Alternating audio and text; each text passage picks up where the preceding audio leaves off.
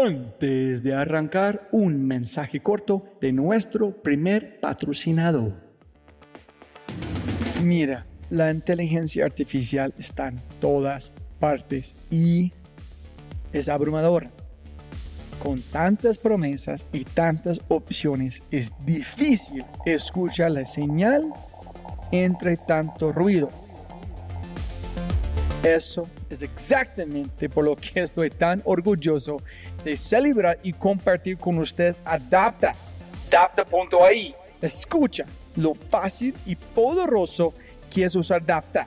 Ve a adapta.ai.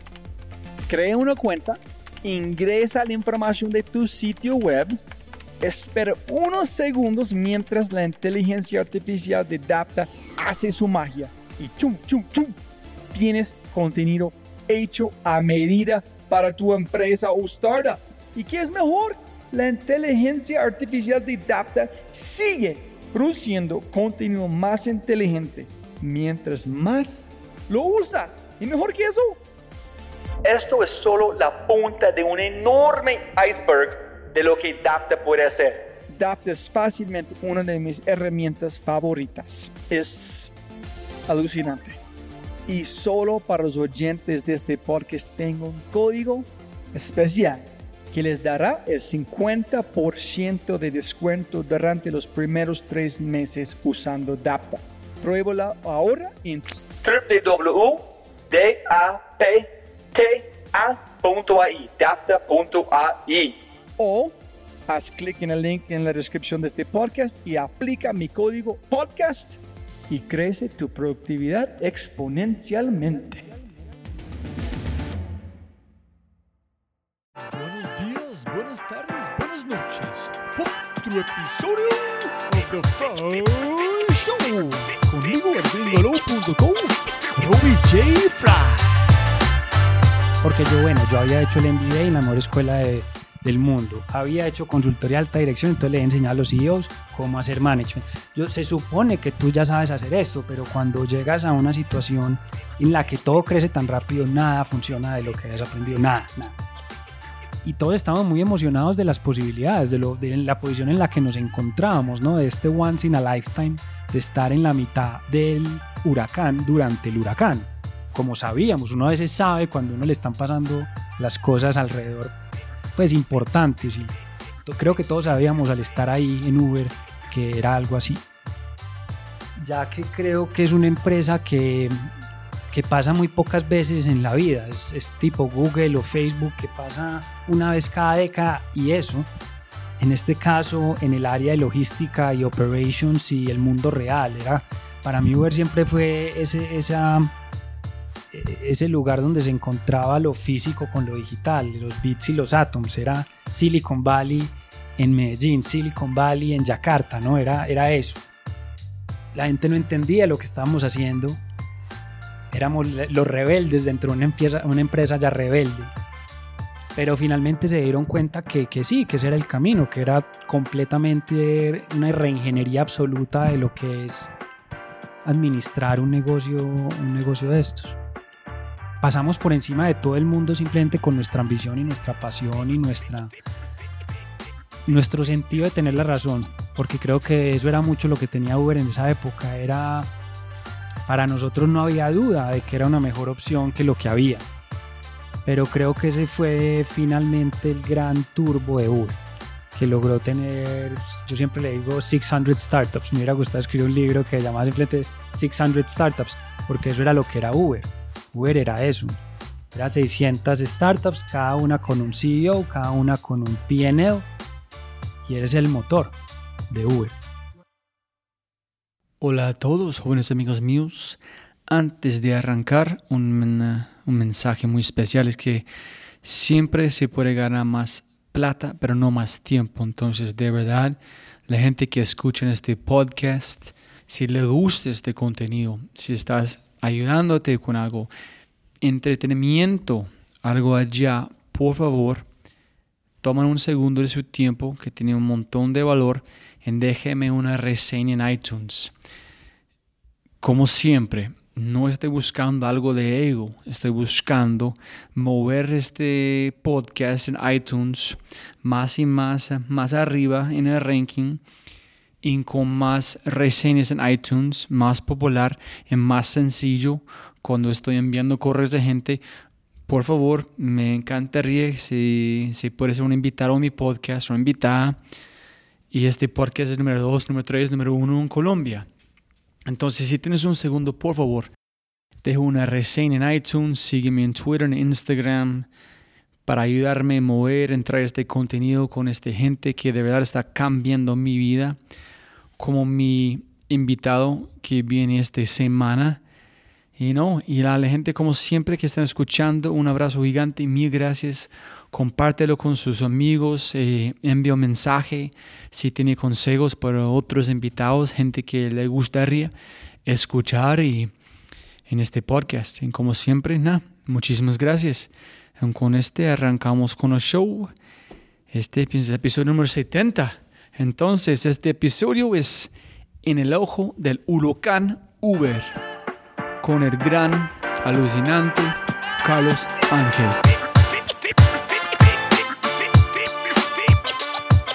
Carlos, siempre arrancamos de la misma manera, que siempre se puede ganar más plata, pero no más tiempo. Entonces, muchísimas gracias. Claro, no, muy de, acuerdo con eso. Entonces, muchas gracias. Y como estaba diciendo, fue muy complicado encontrar información sobre vos. ¿Quién es Carlos en este momento? ¿Qué has hecho? Y cuéntanos un poquito de su juventud hasta este momento, si puedes. Mi juventud, hasta, bueno, no, yo, ¿quién soy yo? Yo creo que soy un gerente mm, que he llegado a ese rol de una manera muy atípica porque no estudié para él en el pregrado y fue más por fracasos que terminé volviéndome una persona más pragmática y el pragmatismo me llevó hacia los negocios, específicamente mercadeo, porque sentí que pues era la manera más fácil de em, tener un impacto y una profesión eh, estable. Entonces, eh, así fue como llegué a lo que hago hoy en día, que es gerencia y específicamente mercadeo. Mm, la juventud fue aquí en Medellín y finalmente me fui a los 18 años, una vez me gradué del, del, del bachillerato y estudié la carrera por fuera, en Australia. Entonces fue un cambio muy drástico eh, y finalmente mmm, terminé volviendo a Colombia por unos años trabajando acá en empresas públicas y privadas y después me fui para Estados Unidos otra vez a estudiar un MBA en la Universidad de Chicago estuve allá unos años después trabajando. Volví a Colombia eh, por el camino de la consultoría y terminé quedándome en Colombia haciendo emprendimiento de tecnología propios. Y después de eso terminé siendo contactado por las personas de Uber y fue así como terminé siendo el gerente general de Uber, primero aquí en Medellín y después en Colombia. Mm. Y ya estamos en ese momento, eso fue hace dos años y desde dejar ese cargo eh, he estado otra vez en proyectos propios, dando conferencias que me gusta mucho hablar en público y también tomando un sabático, llamémoslo vacaciones largas y pensando qué y dónde quiero vivir, la verdad, la siguiente etapa de mi vida. Y para conectar los puntos, que cuando durante cuando era como era un niño, qué le gustaría hacer, qué fue sus es igual que haces en el momento o cómo han encontrado algo que, que es parte de su juventud en este momento o es completamente diferente en qué estudiaste en Chicago, en qué estudiaste antes. No, como te dije, para mí no fue un proceso lineal ni planeado porque no fui de las personas que tuvieron la fortuna de encontrar su profesión o vocación eh, cuando estaban en el colegio. De pronto tuve un amigo que terminó siendo un golfista profesional muy famoso, uno de los deportistas más em, exitosos en la historia de Colombia y él desde muy pequeño sabía que quería hacer eso. Yo no fui, ese no fue mi historia. Como te dije, yo fui más romántico de pequeño, así que soñaba con, con ser de todo, mucho con temas de viajes. Eh, poder viajar, poder escribir, eh, un outlook más romántico, como te dije. A medida que evolucioné me fui volviendo más pragmático. Eh, me metí más al tema de la data, le empecé a coger cariño a cosas que no le tenía cuando era joven, como por ejemplo los números y a despertar la capacidad analítica del cerebro. Y todo eso fue después. La verdad yo de pequeño no sabía que eso me iba a llamar la atención. Fue una sorpresa y fue una sorpresa que salió por necesidad, porque en algún momento me tocó trabajar de verdad y aprender a, a, a, ver cómo se puede salir adelante en un mundo muy competitivo, muy global, y, eso fue tarde, eso, eso se me despertó muy tarde, más allá de los 25 años. Porque antes de los 25 años yo en la carrera pues estudié muy liberal arts, filosofía, estudios internacionales, eh, estudios políticos, etcétera, etcétera, etcétera. Eran, eran otro tipo de materias. Business no era para nada lo que yo quería ver. No vi una sola materia de business, no vi una sola materia con un número. Todos mis entregables eran essays, eran opiniones lo cual todo eso son cosas buenas que le permiten a uno despertar otro tipo de habilidades, pero no, no es el entrenamiento típico de una persona que va a ir al mundo de los negocios o del emprendimiento, mucho menos de tecnología. Entonces, em, no sé si eso te responde la pregunta. y la razón preguntando es que yo estudié arquitectura, fui arquitecto, nunca he practicado, yo tuve muchos problemas en mi vida preguntando muchas preguntas en mis trabajos. Y ahorita que yo hago en este podcast es preguntar cosas. Entonces fue algo que yo tenía mucho tiempo, casi la sociedad aplastar este afuera de, de mi ADN. Mi madre le gusta biología, es un artista, mi padre es un psicólogo.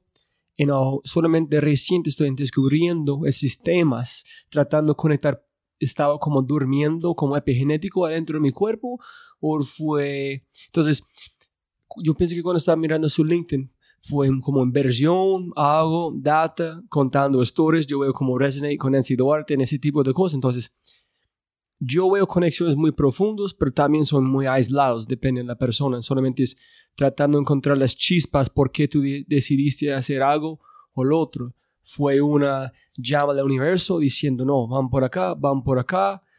O tú tuviste una idea no, voy a probar este, no me gusta, voy a probar este. Solamente, ¿qué fue su timón de camino de este proceso?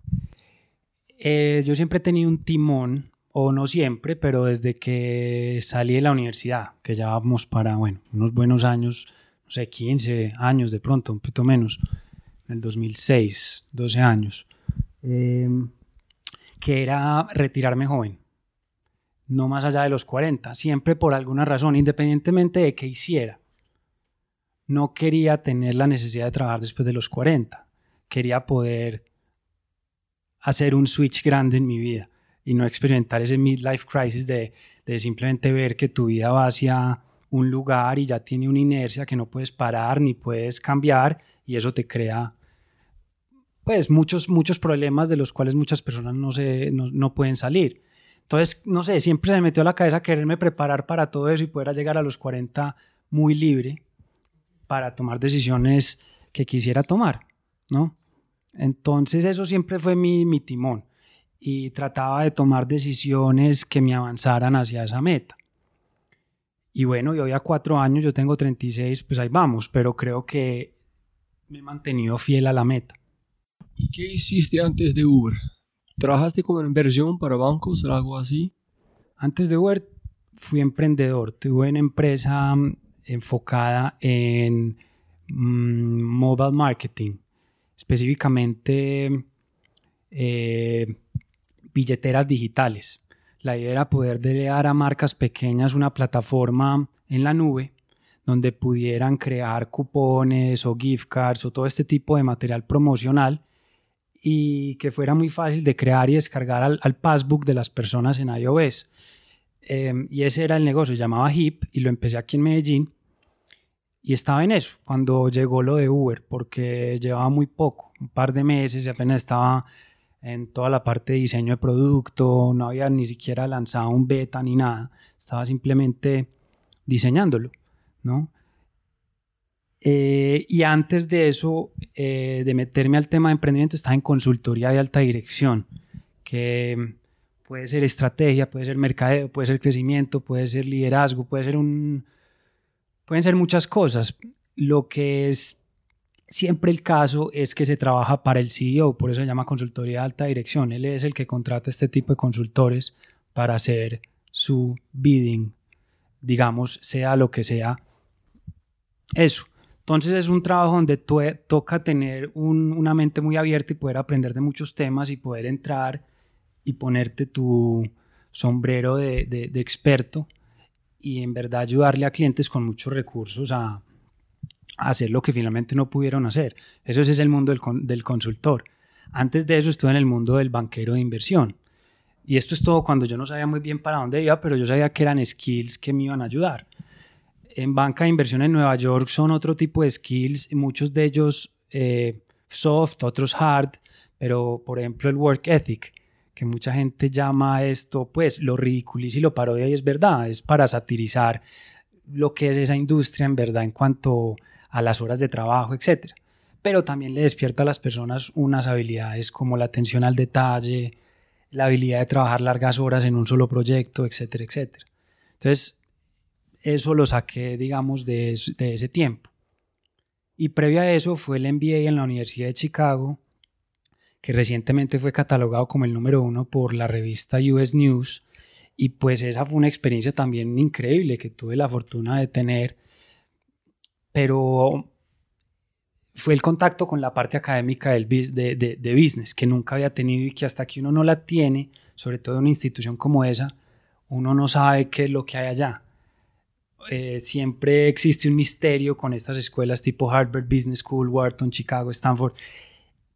Una vez uno vaya, uno ve lo que es y que no es en verdad nada del otro mundo, pero tienes esa experiencia. Y eso fue lo que saqué como del MBA, simplemente la experiencia de haber ido y saber que hay mucho más allá que, que eso. No es solo un, una piedra en el camino. La mucha gente cree que ir a hacer el MBA a estas escuelas es como un end goal o algo que en verdad va a cambiar el rumbo de sus vidas. Y la verdad es que no, ¿no? Termina siendo una experiencia más muy cara, extremadamente cara que vas a terminar pagando por muchos años, pero es una experiencia y te va a crear situaciones en tu vida como cualquier experiencia. Mm, entonces sí, creo que ese ha sido un poco los últimos ocho años tal vez. Hay unos, hay unos grandes, ¿no? ¿no? Como escritores o económicos en Chicago, en la Universidad de Chicago, ¿no? Sí. Está tratando como recordar quién. Pienso que fue Charlie Munger, dijo que esa es la universidad que quitaron todos sus psicólogos para reemplazar, como reinventar la manera que piensan para integrar con otro, otras personas, no me acuerdo. Sí. ¿Qué filosofía estudiaste? ¿Cuándo tuviste un enfoque en? Eh, oriental, porque lo estudié en, el West, en Western Australia, que es una ciudad que queda muy cercana al oriente, específicamente Indonesia, Bali, Singapur. Entonces hay muy buenos profesores y un muy buen faculty de Eastern Philosophies. Y me llamaba mucho la atención. muy cerca, como allá, Bali, Indonesia, todo. Sí, correcto. Pero también mucho occidental. Me gusta mucho la filosofía occidental y el, sobre todo la política occidental y estudié mucho de esos temas, política y, relaciones internacionales, estudios internacionales, que es muy occidental. Entonces fue un buen balance, creo, y un lugar increíble en Australia, donde poder hacerlo por unos años, muy desconectado del, de mi mundo por lo menos, pero a veces de pronto eso es lo que uno busca en el pregrado, es poder abrir el cerebro y experimentar un choque de culturas. Y eso fue para mí mi, mi universidad, pues mi college. No, tú dijiste que no escogiste una ruta en particular, pero se parece que tú estás como pensando una pesa, poniendo las pesas en ambos lados, como cuando quieres invertir, no quieres algo que es pesado muy lado, en un lado, necesito un poquito de cash heavy, un poquito que es como riesgo, entonces como poniendo filosofía, negocios, consultoría. Entonces se parece sin, no sé estás presente, consciente, pero es un super balance tener este conocimiento antes de llegar a una empresa como Uber, ¿no? Sí, fue, fue sin querer queriendo, pero sí, porque mm, terminas con un, con un, eh, un toolkit muy fuerte para poder hacer muchas cosas. Pero, pero sí, no fue planeado para nada de yo decir, no, voy a fortalecer mi parte humanística para después meterme al mundo de los negocios. Cero, cero, cero. Fue más que hoy en día, yo creo que todo el mundo hoy en día es un, está en el mundo de los negocios. Así solo tengo un Instagram. Le va a tocar entender cómo funcionan las cosas. Y una vez las personas empiezan a entender cómo funcionan las cosas, van a querer entenderlo más. Y ahí es donde empieza todo. Ya es una cuestión de cómo lo haces, bien sea académicamente o, o empíricamente, pero casi todo el mundo tiene esa sed de querer entender más cuando ve que es por ahí. Y hoy en día con Internet y la habilidad de crear comunidades y lo fácil y rápido y barato que es crear negocios o conseguir trabajos o cambiar carreras, todo el mundo está finalmente en los negocios, de alguna u otra manera. Eh, entonces, sí, creo que, hoy en día es un poco más liberal y hay mucho más, más donde meterse dentro de eso. Podrías desde hacer un e-commerce para vender tal producto muy nicho de tu pasión hasta cualquier otra cantidad de cosas. Los niños o jóvenes es, es en un sentido mucho más complicado. Hay tantas cosas que pueden hacer. La universidad no es la respuesta, ni no es la incorrecta hay tantas cosas que puede hacer, todavía es, hay tanta información que están consumiendo, pero no es tan buena información, estás comiendo como comida rápida de su cerebro. Entonces, sí, para mí es, es un mundo mucho más lindo en el sentido que filosofía con data scientist, allá eres un, como te un, pues experto en carros autónomos, es, necesitas como un filósofo con una persona de ética en ese tipo de cosas, pero encontrar este en buscar un camino para mí es más complicado por los niños porque no sé, posiblemente estoy buscando algo, no, no, no, es igual cuando yo era joven, solamente un mundo diferente. No sé qué, qué opinas. Pues yo creo que hoy en día hay un gran peligro que es parálisis por análisis y a mí me pasa. Entre más información hay y cuando tu nivel de procesamiento no puede incrementar a la misma velocidad porque nuestro cerebro, por lo menos nuestras neuronas, son finitas, va a llegar un cuello de botella, ¿no? Entonces yo creo que todos experimentamos eso hoy en día, donde hasta para comprar unos zapatos eh, nos bloqueamos de tanta información, mucho menos para manejar empresas. Entonces eh, es un riesgo, pero también creo que es una habilidad que hay que enseñar y cultivar, que es la productividad, es cómo organizarse. Creo que hoy también existe la capacidad, el software, los procesos, el conocimiento para que la gente se organice de una manera que finalmente no existía hace unos años. Eh, y yo a veces no entiendo cómo generaciones anteriores hacían las cosas, manejaban las empresas, antes de, todo, ¿no? Mm, entonces, sí, se puede ver por los lados buenos y los lados malos, pero yo creo que finalmente hay que darlo por el lado bueno porque no tenemos opción de retroceder el reloj. Entonces, it is what it is. Eso es, hay otro tema es muy interesante que es, está leyendo un libro de Alain de Botton, pienso que es como pronunciar su apellido, se llama como Religión para Atheists, en diciendo que es la cosa muy linda de la iglesia, se enseñan uno cómo vivir su vida, cómo interactuar con otros, cómo generar empatía, etcétera, etcétera. La universidad es espectacular para conocimiento, pero no enseñan nada de cómo vivir su vida después de tener esto. Entonces, hay muchos niños que van allá consumiendo información, pero salen, no tienen ninguna idea de qué van a navegar y por qué, porque adentro nunca han preguntado quién soy yo. Claro. Que de verdad me gusta hacer. Estoy cinco años porque mis padres ¿Y dónde viene esta información? Porque ellos dijeron este. Ellos tuvieron como un abuelo que dieron este. Entonces están sin timor en un sentido, buscando un mentor, y llegan a como arquetipos de, de padre en ese sentido, pero otra conversación, pero no sé. Sí, no, yo creo que todos estamos en eso, eh, todos estamos buscando un timón y un rumbo. Y la gente los saca de muchos lados. Pero yo creo que el timón está en tu interior, es el único en verdad lugar donde está eso. Entonces, para llegar a eso hay que dedicar tiempo, ¿no? Hay que dedicar tiempo, tener momentos de downtime en la vida para poder como reflexionar, take it easy, ver si es un cambio, no. Tener tiempo, tener tiempo, porque cuando todo el día estás, estás pues, eh, digamos, eh, ejecutando, nunca tienes tiempo de verdaderamente reflexionar. Y no es que sea nada difícil de hacer, simplemente toma tiempo de, de llevar a cabo y de poder encontrar qué es lo que en verdad te motiva. Y creo que por ahí sale mucho, es en verdad que es lo que lo motiva a uno. Creo que eso es mucha la, la, la fórmula. Voy a preguntarte algo allá, movemos la conversación, que es, ¿tú practicas meditando o algo? ¿Tú tienes uno? Sí, sí, sí, he tenido una práctica de meditación hace muchos años eh, de distintos tipos y he tratado muchas cosas. Creo que, en mi opinión, pues está un poquito overvalued, no, ¿cuál es la palabra? Como... ¿Sobrevalorado? Sí, mucho hype. Ajá. Mucho, mucho hype. ¿Piensas? Sí, creo que se montó todo un negocio alrededor de la yoga y la meditación que hoy en día vale billones y billones de dólares que ha hecho que se convierta en algo muy extraño para mí, ¿no? Desde venta de diademas para hackear el cerebro y poder monitorear tus ondas cerebrales hasta colchones para sentarse que valen 80 dólares en Amazon y poder meditar.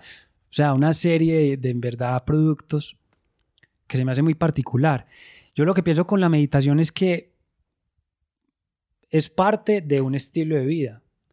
Pero si tú estás comiendo mal o estás estresado, tienes un trabajo que no te gusta, o estás viviendo en un lugar que no te gusta o que no es sano el, el, el, el ambiente, entonces la meditación en verdad no está haciendo nada a la hora de la verdad.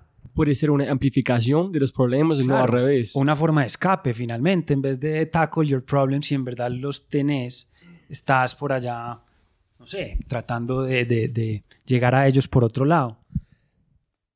Entonces, no sé, yo no lo veo como un escapismo, nada de eso, lo veo como un componente más de un día integral y placentero, en el que uno puede balancear el cere- cerebro con momentos rápidos y generación de ideas, con momentos más lentos y de reflexión o quietud.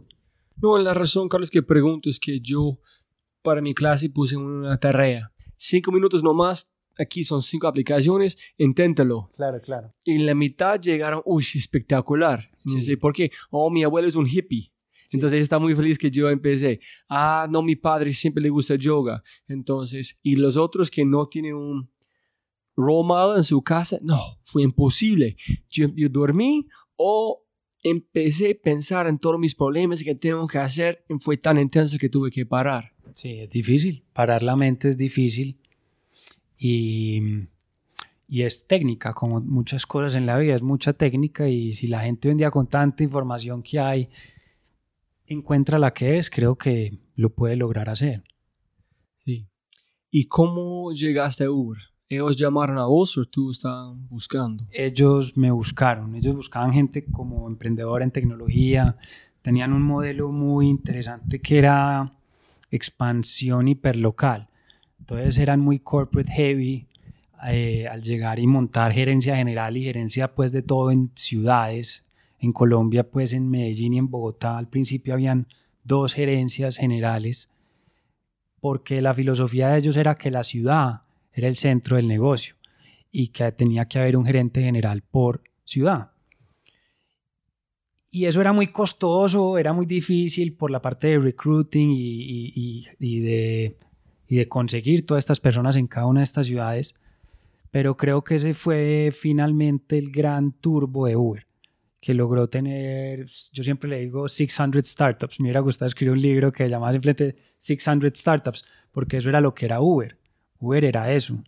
Era 600 startups, cada una con un CEO, cada una con un PNL y eres el motor de Uber. ¿Tú arrancaste con Patrick? Como fue gerente de, de. Era como Patrick. Mor, Morsi. Creo que él era un launcher. Sí, de Él como de lanzaba la- ciudades. Sí, No, pero él lanzó otras. No estuvo ni aquí en Medellín ni Cali. porque como eres, él él en habló conmigo cuando ellos lanzaron en, en Bogotá con Sí, tres carros fue Bogotá. y me ayudó como con un cupón sobre preguntarme qué está buscando un CEO Sí, o como gerente sí. para Bogotá. Dijo, todos han pasado un test que es el normal, que tiene maestría, etcétera, pero nadie puede pasar un test que es, mira, tenemos esta cantidad de carros en este espacio.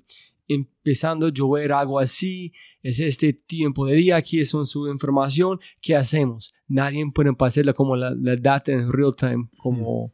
Entonces para mí fue impresionante. Entonces, yo quiero saber cómo fue este test, cómo decidiste si yo quiero trabajar con Uber, cómo fue la experiencia para arrancar. Eh, no, pues fue un proceso muy, muy difícil. El, el- el último challenge, di- digamos, ellos lo llaman un City Presentation para, para este cargo del gerente general de las ciudades, eh, donde tienes que presentarle a todos allá, incluido en esa época Travis, que era el CEO, Ryan Graves, que era el COO, etcétera. O sea, más de ocho personas, otros gerentes generales, los de México. Eh, en mi caso era Chicago, y no me acuerdo del, del resto, pero eran un panel muy, muy, pues, intimidador. En vivo. En vivo. ¿Dónde? Pues en al principio era en todo en San Francisco. Para el tiempo que yo entré ya se hacía eso remoto. Entonces yo la hice remoto. Por, por Skype o por Zoom, llamémoslo, era el- en- eh, específicamente el, el software.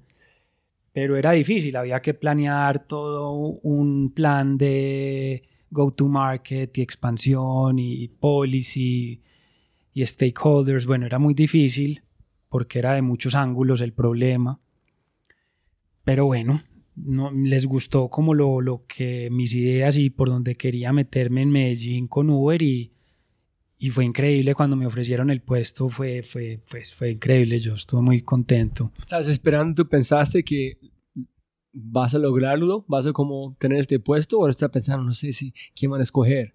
¿O tú Sí, yo no piensas- sé, uno no sabe hasta el último momento y hay más candidatos, pues a un puesto de esos aplican muchos candidatos y todos calificados. Finalmente no va a aplicar nadie que no sienta por lo menos alguna posibilidad de obtenerlo. Entonces uno va avanzando en las rondas, vas teniendo rondas y rondas y ya cuando llegas al, al City Presentation ya has tenido cinco rondas de entrevistas, entonces sabes que vas bien, pero no sabes finalmente cuántos candidatos ca- quedan y si te va mal en esa entrevista, pues chao. Ellos finalmente dijeron, te escogimos porque esta característica, esta característica, o nunca, nunca sabías. Yo creo que en general les gustó mucho la, la presentación y mi eh, background en mercadeo, digamos, mercado digital y cómo quería, sí, cómo quería traer un approach de growth hacking al tema hiperlocal, a- en, específicamente a Medellín al principio, y cómo poder en verdad crecer más rápido que otras ciudades antes usando mercadeo digital de una manera mucho más fuerte. Y en este punto tú estás metido con Nancy Duarte, con contando historias, o Mm. este fue después. Siempre, siempre me ha gustado eh, aprender sobre storytelling y contar historias porque para mí es la columna, la columna vertebral de cómo pienso, por lo menos cuando estoy haciendo mercadeo, cuando estoy pensando en cosas de mercadeo, pero para muchas cosas también. Eh, me ayuda mucho, me ayuda mucho a pensar sobre muchos problemas, unas estructuras narrativas que uno puede aprender y técnicas de persuasión, técnicas de explicación, técnicas de entretenimiento, técnicas de un montón de cosas para comunicarse uno a uno, uno a siete, uno a diez o uno a cinco mil, como me ha tocado cuando uno hace un keynote o ese tipo de, de lugares. Entonces, el contar historias creo que es una de las habilidades más underrepresented en el mundo de los negocios y más poderosa. Casi nadie lo sabe hacer bien y es supremamente poderosa si se sabe emplear. ¿Cómo fue el proceso trabajando con Uber? ¿Cómo fue la experiencia? Sí, pues tú estabas ya como dos años, ¿no?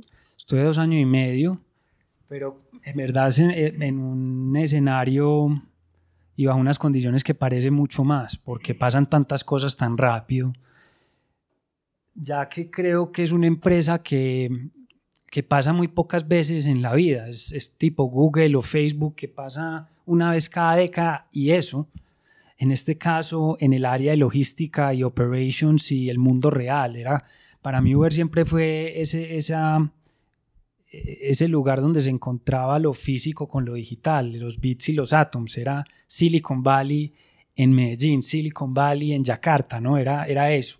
Y eso nunca lo había hecho nadie, ni Facebook, ni Amazon, ni Apple. Ellos nunca habían llevado a estos países y a estas ciudades marketing, product development, todo. Siempre era un sales representative, un country manager. En verdad no había nada.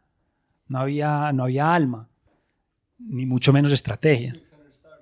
Claro, era 600 startups. Y, y, al, cada, al cada startup de estas 600 tener una bandera, tener un ethos como lo tenía, porque cada, una, cada ciudad tenía un flavor. Era, era buena para algo, era mala para algo. El equipo el gerente era bueno para esto, malo para esto, y entre todas nos ayudábamos. Entonces, mercadeo en Medellín resultó siendo algo en lo que nos volvimos muy fuertes y ayudábamos a muchas otras ciudades como Bogotá, Lima, Río, San Pablo, México, a desarrollar los procesos y los equipos que ellos necesitaban desarrollar. Y otras ciudades se especializaban en otras cosas. Y esto fue orgánico, esto no fue algo planeado, pero simplemente al llevar todo a la periferia, la creatividad, el, hustle, todo estaba en la periferia, con un core muy fuerte en San Francisco, en Silicon Valley pues Uber pudo acelerar más rápido que cualquier otra empresa en la historia y de cero a 70 billones de dólares en cuestión de 4 o 5 años. Lo que antes se demoraba alguien montando el segundo donut shop, pues se montó casi un 100 billion dollar company en más de, yo no sé cuántos eran, 130 países del mundo, 600 ciudades. Pero ¿cómo hiciste? ¿Qué fue este proceso de crecerlo como un estilo Python, en estilo Medellín? ¿Qué hiciste? Yo sé que tú pusiste Scrum, experto en Scrum, cómo aplicaste, qué fue el proceso exactamente, qué fue unos momentos claves que soy muy interesado porque esta cosa yo nunca he pensado. Fue, wow, tiene la, es la verdad, un 600 startups, ¿no? Es como una oficina de Microsoft como tiene acá. Este no es Microsoft, es Colombia con un, con un tag de que dice Microsoft, no es igual, pero aquí es Uber, Uber. Claro, y tienes que montar un real business. Microsoft no tiene un real business, tiene unos clientes, tiene un back office pequeño, pero cuando tú tienes que reclutar drivers, reclutar riders, engage con policy makers, ir al alcalde, ir a los concejales, eh, un montón de cosas. Tú no puedes hacer esto remotely, tú no puedes hacer esto con un equipo de tres personas gringos aquí haciendo... No, tienes que montar una super cosa en cada lugar para que esto tenga un chance de funcionar. Y esto es incompetencia, porque en la época que empezamos no había competencia, no había ni Rappi, ni Cabify, nada. Entonces, quitando el tema de la competencia, ya era muy challenging crecer esa empresa y pues llevarla a los números que se quería llevar. Una vez empezó a llegar la competencia, pues aún más, ya se volvía más difícil aún. Entonces, entre más sólido fueras en cada una de estas 600 startups, pues más difícil era que te, que te, que te, como se dice en inglés, eat your lunch, en cualquiera de estas ciudades, porque tienen un equipo muy fuerte protegiéndote Yakarta, Bangkok, Medellín, Bogotá, Barranquilla, cada ciudad era sólida. Em, entonces fue muy especial creo que eso de Uber. Después se fue perdiendo, después se fue perdiendo cuando todo se salió un poquito de control por la velocidad y simplemente el tamaño y lo rápido. Bueno, el clímax, el clímax de esa época llegó, como todo tiene que llegar. Y hoy en día ya eh, ese modelo cambió, donde están mucho más centralizados de lo que empezó siendo. Entonces hubo un pullback muy grande al punto de que se vendió China, se vendió Rusia, hoy salió la noticia que se vendió Southeast Asia. Em, ¿no? Entonces sí hubo un pullback, definitivamente, y creo que es para invertir y enfocarse en otras cosas como self-driving cars, eh, carros voladores, otros mercados, Uber Eats, etc. Ah, sí, pero para tu pregunta también quiero llegar, que cómo lo logré. Sí, fue difícil. Literal lo que me tocó hacer fue, porque yo, bueno, yo había hecho el MBA en la mejor escuela del mundo. Había hecho consultoría de alta dirección, entonces le he enseñado a los CEOs cómo hacer management. Yo, se supone que tú ya sabes hacer esto, pero cuando llegas a una situación en la que todo crece tan rápido, nada funciona de lo que hayas aprendido, nada, nada. Literalmente no puedes hacer las cosas como si estuvieras manejando un Bancolombia o porque vas a una velocidad muchísimo más rápida de lo que van esas personas y tienes muchísimos menos recursos, muchísimos menos recursos. Entonces, eres un billion dollar company en cierto, en cierto sentido, pero en otro sentido literal eres una cosa de garaje. Entonces, ese gap como gerente y líder es muy difícil de cerrar. Y lo haces, creo yo, hoy en día es con Scrum y aprendiendo cómo ser un gerente ágil y cómo administrar cada dimensión de un negocio de manera ágil, que todo concuerde entre sí. Y eso te da un chance de poder manejarlo todo y estar encima de todo. Pero ¿cómo, primero, ¿cómo encontraste a decidir vamos a usar Scrum? ¿O fue recomendación de Uber? Y ¿Cómo manejaste en la parte como física o la parte digital? ¿Qué herramientas usaron entre la empresa? ¿Fue escogieron como de, de Uber o de vos tú escogiste? ¿Entuviste, ¿Cómo escogiste tu, tu equipo? Porque imagino si no tienes, si estás moviendo tan rápido, alguien está como un cáncer en un sentido, estás jodido. Necesito un equipo todos corriendo a la misma como velocidad o estás, no puedes lograrlo, ¿no?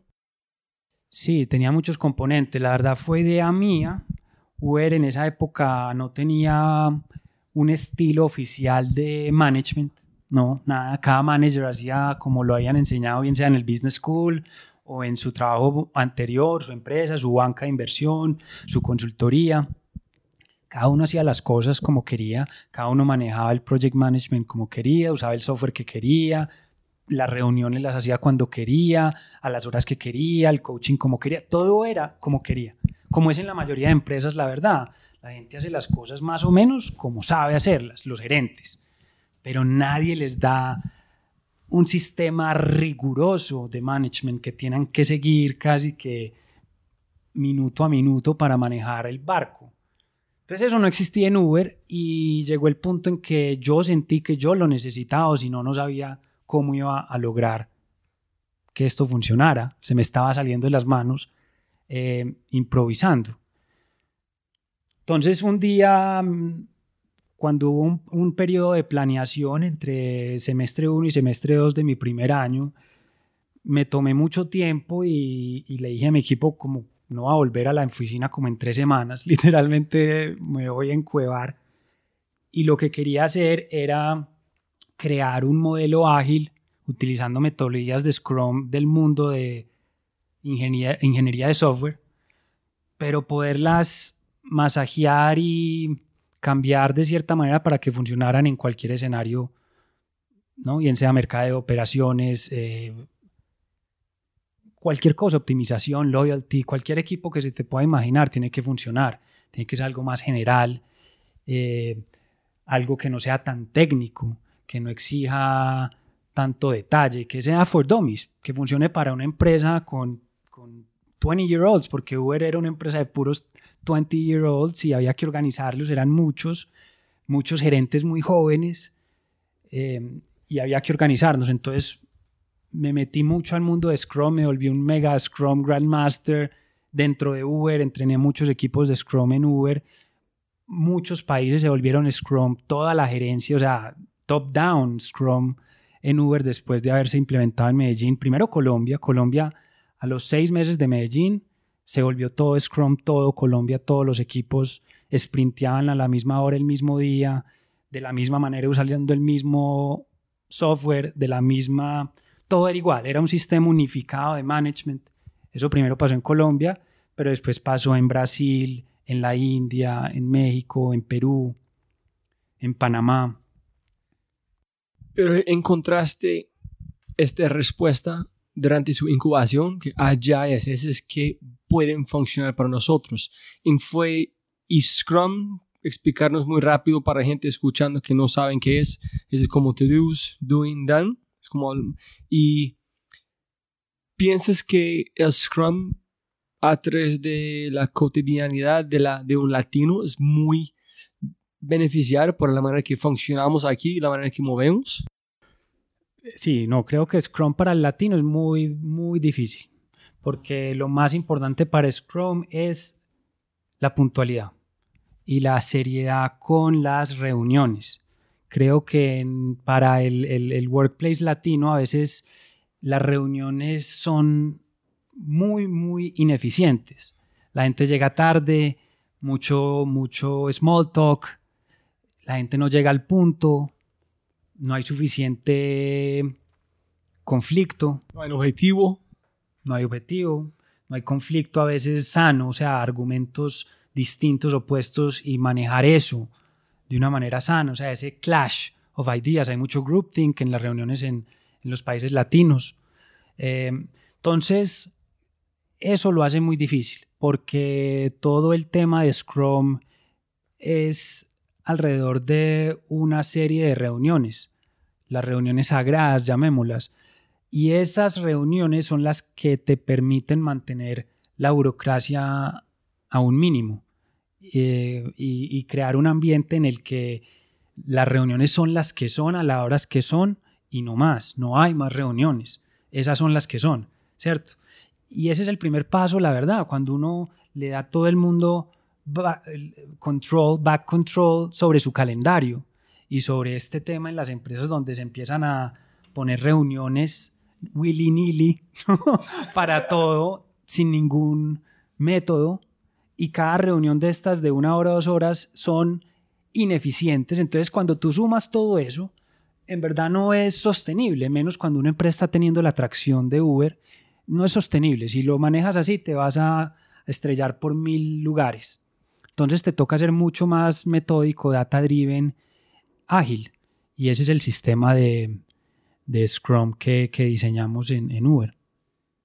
Pero ¿cómo encontraste a Scrum menos de otras metodologías, otras ideas, otros procesos? Porque dice, este yo pienso, o este yo sé, o este yo me imagino que van a funcionar para nosotros.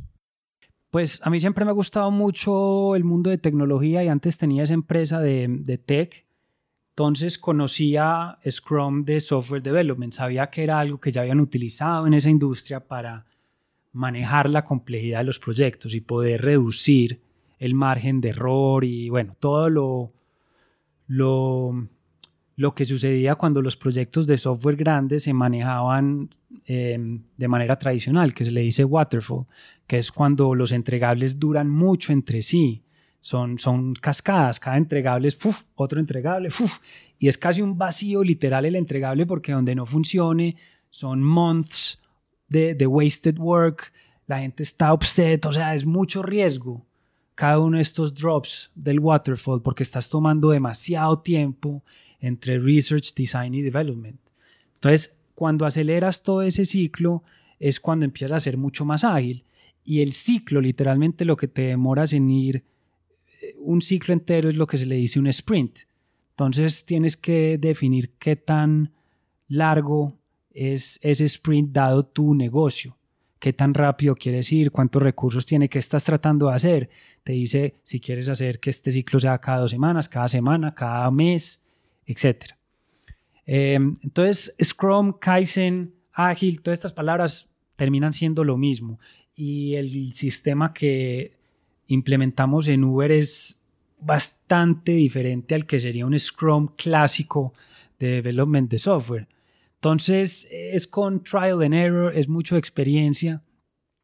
Y lo que me dio Uber fue la posibilidad de, de, de, de probarlo, de probar esta idea de reorganizar equipos a este nivel usando metodología Scrum, creo que no se había hecho, la verdad, en una empresa de ese tamaño, por lo menos en Latinoamérica. Entonces, simplemente la oportunidad de poderlo hacer y ver qué funcionaba, qué no, arreglarlo. Y el tweaking de esos equipos fue lo que finalmente creo que fue muy valioso. ¿Cuánto tiempo demoraste de implementación y cuánto tiempo demoró su equipo para construir los hábitos, para usarlo de verdad? para tener información suficiente rápida para medir. Porque si no puedes medirlo, no puedes manejarlo. Entonces la gente tiene que cumplir con listo, vamos a probar, no sé qué van a pasar. Entonces, ¿cuánto tiempo para los hábitos? ¿En cuánto tiempo para... Tú dices, uy, sí, pucha, está funcionando, qué calidad. Sí, no, mi equipo era muy bueno acá, la verdad en Medellín era un gran equipo y aprendieron muy rápido. Yo diría que en, en menos de 60 días ya estaban con un hábito bueno, pues con un cambio drástico, literalmente muy notable. Pero creo que en equipos, por lo que yo experimenté en otros equipos en Uber y, y en general lo que dura un cambio drástico, creo que un quarter, 90 días, 3 meses, es un muy buen tiempo para uno decir, este va a ser mi cambio, ¿no? Este va a ser el quarter de ágil para alguien que en verdad quiera hacer esto en su empresa, como este va a ser el, el quarter que nos switchamos, que cambiamos el chip. Y, es mucho de eso, es tanto un tema cultural como en verdad de técnica y enseñarles cómo reunirse, cómo hacer el, eh, pues el, el, el to-do list de cada uno. Es tanto eso como en verdad la parte cultural. Entonces creo que tres meses es un muy buen tiempo para en verdad impregnar una metodología y una cultura ágil en una organización.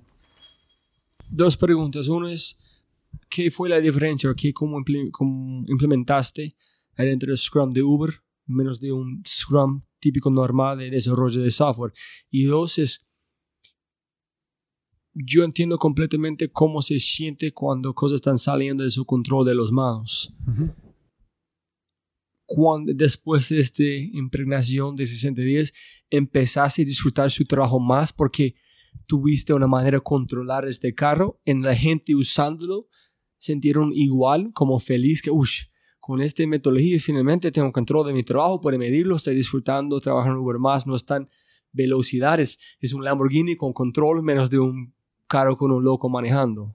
Sí, no, definitivamente fue el, el cambio fue fue impresionante, pues nos permitió llegar a donde llegamos. Literalmente después de ese cambio triplicamos las ventas, ya muy, eran ventas muy buenas, se triplicaron en menos de tres meses y reducimos el headcount a la mitad, porque la gente se movió mucho de equipos a otros países, a abrir otras ciudades, a equipos en San Francisco. Entonces le queríamos dar la oportunidad a la gente de tener eso y esto nos permitió reducir headcount en, en 2X, o sea, la mitad, y triplicar ventas en menos de tres meses.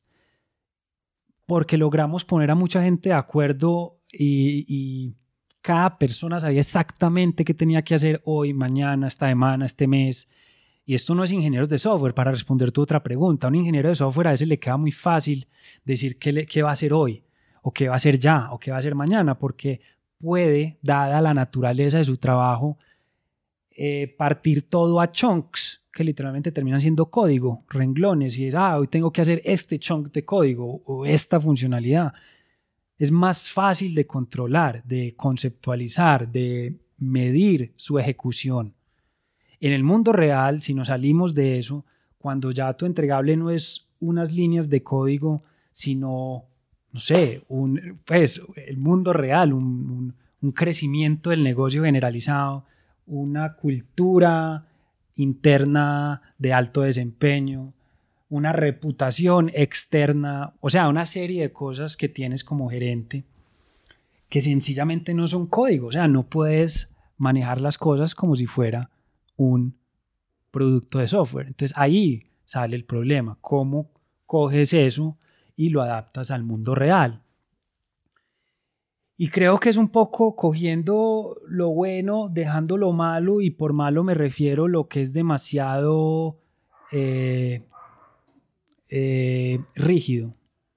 Tiene que ser algo mucho más fluido, mucho más dinámico para que cada equipo lo pueda acoplar, manteniendo ciertas cosas rígidas como core de la metodología, para que cada equipo pueda entenderse entre sí. Pero es eso, creo mucho, es definir qué es core y qué es opcional, lo que hace que cambie mucho entre el mundo de software y el mundo, digamos, eh, operacional. ¿En qué es core? Core como valores de qué significa. Como lo más importante de la metodología, lo que no es negociable. Y hay cosas que sí son negociables. Entonces, ¿qué es no negociable? ¿Qué es lo más importante de todas estas metodologías? Que tienes que entender que hay tres tiempos o dimensiones, pero son tiempos literal, pasado, presente y futuro.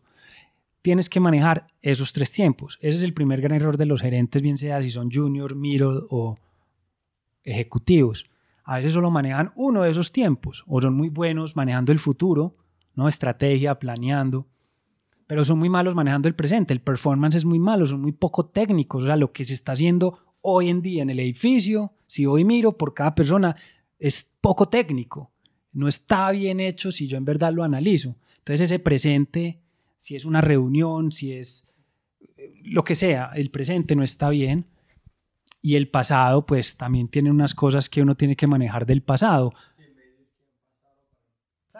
qué pasó, los números, toda la data, pues finalmente es pasado, porque la data no es predictiva, entonces todo el tema analítico es del pasado, todo el tema de los procesos de las personas, de qué están haciendo, para dónde van, de dónde vienen, cuál es la trayectoria profesional de las personas, eso es pasado.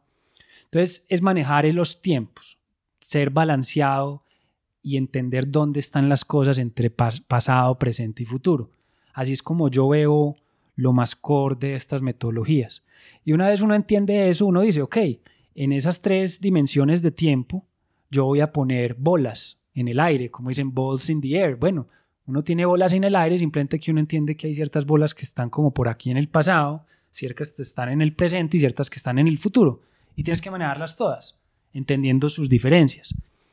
Y así es como uno empieza y creo que al llevar eso a una plataforma como Trello, que es la que utilizábamos, que te permite tener todo esto en una manera muy visual. Puedes crear como columnas donde pones cartas y estas cartas son las bolas en el aire, llamémoslo, y cada columna es una dimensión entre pasado, presente y futuro. Y nosotros lo llamamos con otros nombres pues más técnicos para no confundir a las personas, pero los nombres eran backlog, que era el presente, el pasado, sprinting, que era el presente, y don, que era el futuro, porque ese don nos también servía como punto de partida para lo que venía, si era optimizar lo que ya se había hecho o algo que salía nuevo totalmente de algo que ya se había hecho. Entonces, eso es lo primero que creo que uno tiene que hacer, es saber muy bien si tiene algo en el backlog, o sea, algo que tiene ahí pero todavía no es crítico, si algo está en sprinting, es decir, se está haciendo en el ciclo activo de trabajo y alguien me va a medir el desempeño, o sea, esto es valioso. Cada trabajo que se hace tiene que ser valioso y tiene que medirse por alguien y alguien le tiene que dar una crítica de alguna clase a la persona que invirtió esas horas dando ese entregable. Y eso no pasa en las empresas. La gente, como no sabe lo que está haciendo en la mayoría del tiempo, porque nadie está sprinteando ni nadie está haciendo Scrum, en verdad la gente está improvisando todo el día y no sabe qué es lo que está haciendo en ese momento del tiempo, no está traqueando su tiempo, en qué se le está yendo el tiempo. Entonces creo que a la gente le da mucha felicidad cuando eso cambia de esa manera y cuando su trabajo, así no sea un trabajo técnico como ingeniero de software, adquiere tanta claridad sobre lo que lo va a llevar a la situación actual, a sus metas de desempeño, a donde quiere llegar. Em, no sé si eso te... ¿Cuántos boards entre lo están usando? Cada equipo tiene un board, cada equipo tiene una tabla. ¿En cuántos equipos? ¿Cuántos en Colombia en un momento llegaron a ver que, mm, sé, 10 equipos. Ok. Pronto, un poco más. Todos sprinteaban. Sprintear es este ciclo de trabajo. Entonces, todos se reúnen al mismo tiempo, mejor dicho. Es como si en el edificio de tal empresa, todo el mundo se metiera a una reunión al mismo tiempo, a la misma hora, el mismo día, siempre. Eso es la reunión de sprint. Eso es casi que el reset. Nosotros lo hacíamos cada semana, pero se podría hacer cada dos semanas, se podría hacer cada mes, depende de qué tan rápido quiera ir la empresa. Pero es un momento de resetear, un sprint. Es cuando uno dice qué se hizo, quién lo hizo y cómo se hizo. Es esa oportunidad de dar crítica, feedback, de corregir el rumbo. Pero ¿qué es la diferencia entre este y solamente enviar un correo? Oye, esta semana yo hice este, este, este. ¿Qué es la necesidad de una reunión presencial o como en vivo, menos de solamente recapturar la información en un correo? Pues tiene, tiene varias, varias ventajas. Una creo que es la interacción del equipo, ¿no? Una vez las personas empiecen a tener estas reuniones muy productivas, muy coreografiadas, em, empiezan a disfrutarlas mucho porque es una reunión donde todo el mundo está conectado, está presente. No es una reunión así, no es una reunión donde la gente está en el laptop, eh, daydreaming, solo alguien está hablando, el jefe, o no, no es una reunión así, una reunión donde el equipo te está llevando a juicio en cierto sentido de lo que dijiste que ibas a hacer y acá todos tenemos un récord de lo que dijiste que ibas a hacer y lo que necesitamos que hagas y todos sabemos dónde está lo que estás haciendo dentro de lo que todos estamos tratando de lograr. Entonces creo que es una gran oportunidad en una hora, hora y media que se demoraban esas reuniones de poner a todo un equipo on the same page y de llevar una, una accountability impresionante a cada cosa que hacías. Bien sea un copy para una ad de Facebook, llamémoslo en un equipo de mercadeo. Cuando llegaba la persona a presentar eso, una reunión de estas, pues tomaba orgullo de lo que había hecho toda la semana, lo que pensó, cómo lo expresó, la imagen que escogió, la data que recopiló. Todo eso lo quería mostrar al resto de sus compañeros para mostrar que él estaba haciendo pues su trabajo bien. Entonces, todo eso te lo crean esas reuniones que no te da un email. Entonces fue más o menos también como una presentación en un sentido para cada persona de orgullo. Claro. Mira que yo he hecho, contando una historia, no solamente diciendo, estoy trabajando en esto, mire que hemos hecho, encontramos este, pensamos este, hablamos con esta persona, ¿qué opinan? Sí, es, es un show en tela absoluto para las personas.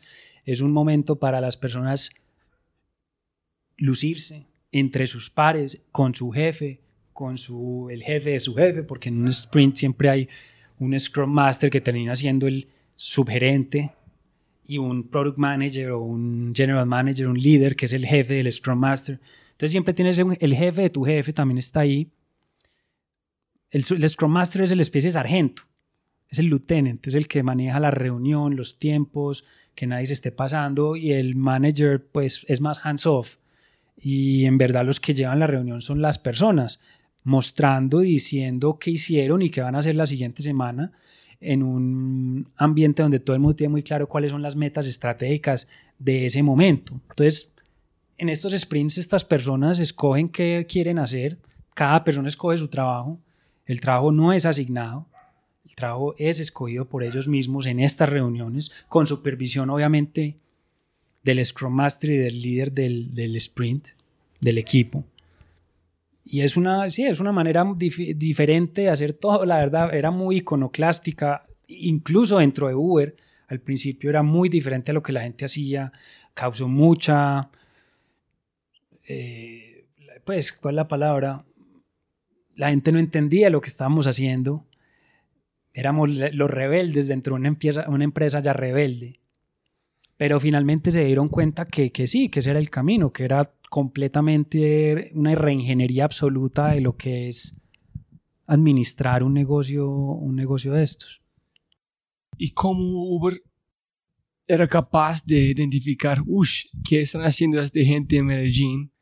Vale la pena que tenemos que aprender, porque para mí un valor pensando que has dicho sobre 600 startups, es 600 maneras para aprender para, uy, esa es la mejor, aplicamos acá, acá, acá. Entonces es, es como una universidad constante, menos de una, ese es como, como panóptico, es más, mucho más libre. Entonces, ¿quién fue, wow, qué están haciendo Carlos o este grupo de Medellín? Vale la pena investigar. En Uber, eh, finalmente lo que primero llamaba la atención eran los números, claro. Si te iba muy bien, como todo, la gente empezaba a ver qué estaba pasando allá. Y después la cultura. Eh, allá en Uber lo medían como NPS, internal NPS, qué tan felices estaba tu equipo, qué tan bien te calificaban. Y esas dos cosas en Medellín eran muy positivas. La gente estaba muy feliz en su trabajo y sentía mucho, se sentía muy apoderada. Mm, otra cosa que hacíamos en Medellín es que era un equipo 100% remoto y después eso se llevó a Colombia. Eh, entonces los sprints se hacían todos por Zoom, eh, ciertas personas podían ir a la oficina si querían y, conectarse en la, en la, sala, pero el que no podía hacerlo desde su celular. Entonces, nadie tenía que estar en ningún, en ningún lugar a ninguna hora. solo tenía que estar en esas reuniones siempre conectados así desde el celular. Esa era la única regla. Eh, entonces, creo que eso fue lo que llamó la atención y después estrategias creativas de mercadeo que nos inventamos acá, riesgos muy grandes porque pues no teníamos mucho que perder, éramos una ciudad chiquita dentro del universo de Uber, el mismo Colombia era un país pues, mediano dentro de Uber, el mismo Latinoamérica es como el backwater de Estados Unidos donde la gente más allá de México no sabe muy bien qué, qué hay, incluso dentro de Uber. Travis nunca vino a Latinoamérica en todo el tiempo que fue CEO, ni Ryan Graves el segundo, ni el tercero. O sea, en verdad para ellos lo que pasaba de ahí para abajo era, lo tenían unos general managers allá que ellos se veían por Zoom, pero no tenían más idea de eso. Y llegó a tal punto Latinoamérica que se volvió más grande que el negocio en Estados Unidos y Canadá de Uber. Latinoamérica se volvió y es la región más grande de Uber y la más rentable y en la que la posición competitiva es más sólida. Uber en Latinoamérica tiene más del 90% de market share en todos los países importantes, Colombia, Brasil, México, Argentina, Chile, todos, todos, todos de Latinoamérica. ¿Y es igual de Indonesia, otro lugar donde la gente son, tiene los hábitos de taxi? ¿Pues se han congestionado? No, creo que Latinoamérica fue diferente a todas las otras regiones. Como te digo, fue más exitosa que todas las otras. el sudeste asiático se vendió. Para mí fue seguridad. Realmente que Uber llegó acá. Uno, había la necesidad. Hijo de madre, qué calidad, nadie va a tratar de robarme y cobrarme más plata. Yo no importa, por aquí en San Francisco yo tengo un amigo que arrancó con Uber cuando arrancó allá en San Francisco. Y me regaló como bonos aquí y aquí, pero yo nunca pagué porque tenía un bici y como 30 dólares en un Uber. No, no voy a usar este para nada. Pero en Colombia, con es igual de un taxi, pero privado, con. Claro. Uy, eso es calidad. Seguridad, un cara blanco, un chup. Uy, no. Sí, había una oportunidad increíble en Latinoamérica. Muchas personas, o sea, demográficamente es muy grande y el tema competitivo. En otras regiones Uber enfrentó competidores muy fuertes. En Indonesia, en Southeast Asia, en el sudeste asiático era Gojek y ahorita Grab, que fue finalmente con la que se, se, se consolidó. Aquí en Latinoamérica en verdad no hubo. Para cuando llegó Cabify y otras ya Uber era muy dominante y siempre fue muy dominante en los países. Entonces fue el Wild Wild West, creo, en cierto momento era coger mercados, ciudades, y lo hizo muy bien. Súper. ¿En qué fue una de las cosas de mercadeo que tú hiciste con Uber para escalar tan, tan rápido? Pues muchas cosas, pero una campaña que me gustó mucho, pues el problema era el siguiente, era que necesitamos lanzar Uber Cash, que era el nuevo producto donde podías pagar con efectivo. Y esto fue muy polémico dentro de la empresa porque no se había hecho en, en otras regiones de Uber, incluido Estados Unidos. Para los de Estados Unidos creían que estábamos locos, pero se había hecho en la India y se había hecho en Perú. Y había funcionado muy bien porque en estos países llegas a cierta limitación que es la penetración de las tarjetas de crédito. Esos negocios tipo Uber, eh, pero cualquier otro e-commerce, cuando te expandes muy rápido, llega el punto en que tu cuello de botella es simplemente que las personas no tienen más tarjetas de crédito, no tienen cómo pagarte, necesitas darle la oportunidad de pagarte con efectivo. Entonces eso era, eso era un tema muy, muy... Era un challenge, porque el posicionamiento de la marca de Uber era premium, este carro blanco, el seamless payment, y aquí ya queríamos irnos masivo de pagar con efectivo. Ese era el reto de la campaña de mercadeo que teníamos que hacer. Y, fue muy chévere, se hizo con el equipo todo un proceso de creatividad usando una metodología que a mí me gusta mucho, pero llegamos al tema de, del posicionamiento y contratamos al pibe Valderrama para ser el spokesperson y decidimos que iba a ser una campaña 100% Facebook. Tres videos en Facebook eh, usando una táctica de guerrilla marketing en donde primero lanzábamos un video que parecía ser eh, real, que era el pibe pidiendo limosna en un, en un semáforo haciendo maromas con el balón, como si estuviera literalmente sin plata y le tocó ir a, hacer maromas para, para, obtener dinero. Y eso salió en los noticieros, en los periódicos, el pibe derrama se quedó sin dinero, noticia. Y todo esto fue coreografiado. Nosotros tenemos cámaras en el semáforo allá en Bogotá, en el 85 con 15, grabando al pibe haciendo esto en el semáforo y era parte de otros videos, de tres videos que íbamos a lanzar en Facebook Espera, espera, espera. Ese fue el video número uno, pero no fue propaganda de Uber, no fue hablando de nada, solamente fue Nada. pibe en la calle. Sí, lo soltamos por otros canales, unos blogueros. Pero La gente en la calle lo empezó a poner en sus redes sociales. Estoy viendo al pibe. entonces ustedes dijeron, no, no vamos a hablar nada de Uber, ese es número uno. Pibe no tiene plata. Claro. Queríamos que se posicionara el Free Press. Y nosotros en Uber nos volvimos muy buenos en crear Free Press. En cada cosa de mercado que hacíamos, para nosotros no era exitosa si solo era nosotros hablando. Queríamos volverle una noticia, que eran estos stunts que nos inventábamos, tipo Uber Ice Cream, el Uber Truck, que llevábamos una oficina móvil donde las personas, Uber Coffee, que eran en las ferias llevarle café a las personas con un botón, Uber Kittens, que entregábamos gatos a domicilio, todo tratando de hacer un stunt, de crear noticia. Y era una estrategia que funcionaba muy bien porque la gente quiere algo sobre lo cual escribir. ¿No? Hoy en día necesitan mucho content los periodistas. Entonces, si tienes una marca que da ese tipo de cosas, ellos, ellos caen. Aquí finalmente, como es guerrilla, lo quieres hacer, pero sin que sepan que eres tú. Quieres un poco jugar con eso, de que ellos usan, eh, de que quieren mucho contenido, entonces van a poner obviamente que el pibe Valderrama está en el mejor semáforo, en el semáforo más concurrido de Bogotá, pidiendo limosna. Eso va a ser noticia, pues es lo que uno piensa.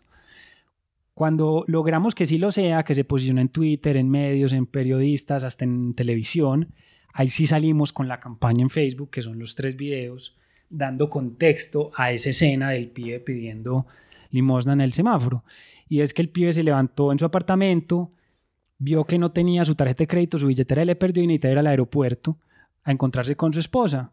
Entonces decide ir a la esquina rápidamente a hacer 31 para conseguir suficiente plata para pagar su Uber en efectivo. ¿No? Entonces, ah, bueno, y finalmente otra cosa, el segundo video, cuando el pibe se monta el carro, resulta que el conductor de Uber es Farid Mondragón. Contratamos a Farid Mondragón para ser el driver de Uber. Entonces, el eslogan eh, de la campaña era Uber para todos. Así era como queríamos cambiar el switch del Uber VIP al Uber en efectivo usando a Mondragón, al pibe. El pibe después se volvió driver en el tercer video. Eh, Uber para todos, ¿no? Y para que fuera para todos necesitamos que fuera en efectivo. Esa era un poquito la campaña. ¿Cómo fue la recepción? Menos de gente gustarlo. ¿Cuánto fue la como incrementación de gente No, preguntando fue- por Uber? esa fue la triplicación de efectivo? ventas. Eso fue una de las cosas que hicimos cuando cambiamos Scrum en ese quarter. La campaña de Uber para todos fue una de las cosas que hicimos y creo que fue una de las más críticas para poder triplicar las ventas. Y Uber en efectivo fue un éxito. En menos de tres meses ya era más del 30% de las ventas. ¿no? Entonces, el gran esteroide de Uber fue el Uber en efectivo. Wow. Cuando ustedes están imaginando esta idea, ¿fue real para ustedes que "Ay, este iban a matarle gente, este gente? O fue solamente, no sé qué iban a pasar, pero nos imaginamos uno nunca sabe, uno nunca sabe y eso es el reto y es lo que hacer mercadeo bien es muy difícil porque toca ser muy creativo y toca arriesgarse y cuando no te sale, haces el ridículo, pero cuando te sale funciona y ese es tu trabajo, literalmente tu trabajo es arriesgar a hacer el ridículo, como marca, llamemos arriesgar la marca a hacer el ridículo. Pero si no la arriesgas, la marca no logra nada. ¿Y tuviste que preguntar permisión antes de hacerlo? Con ¿Tuve? Uber?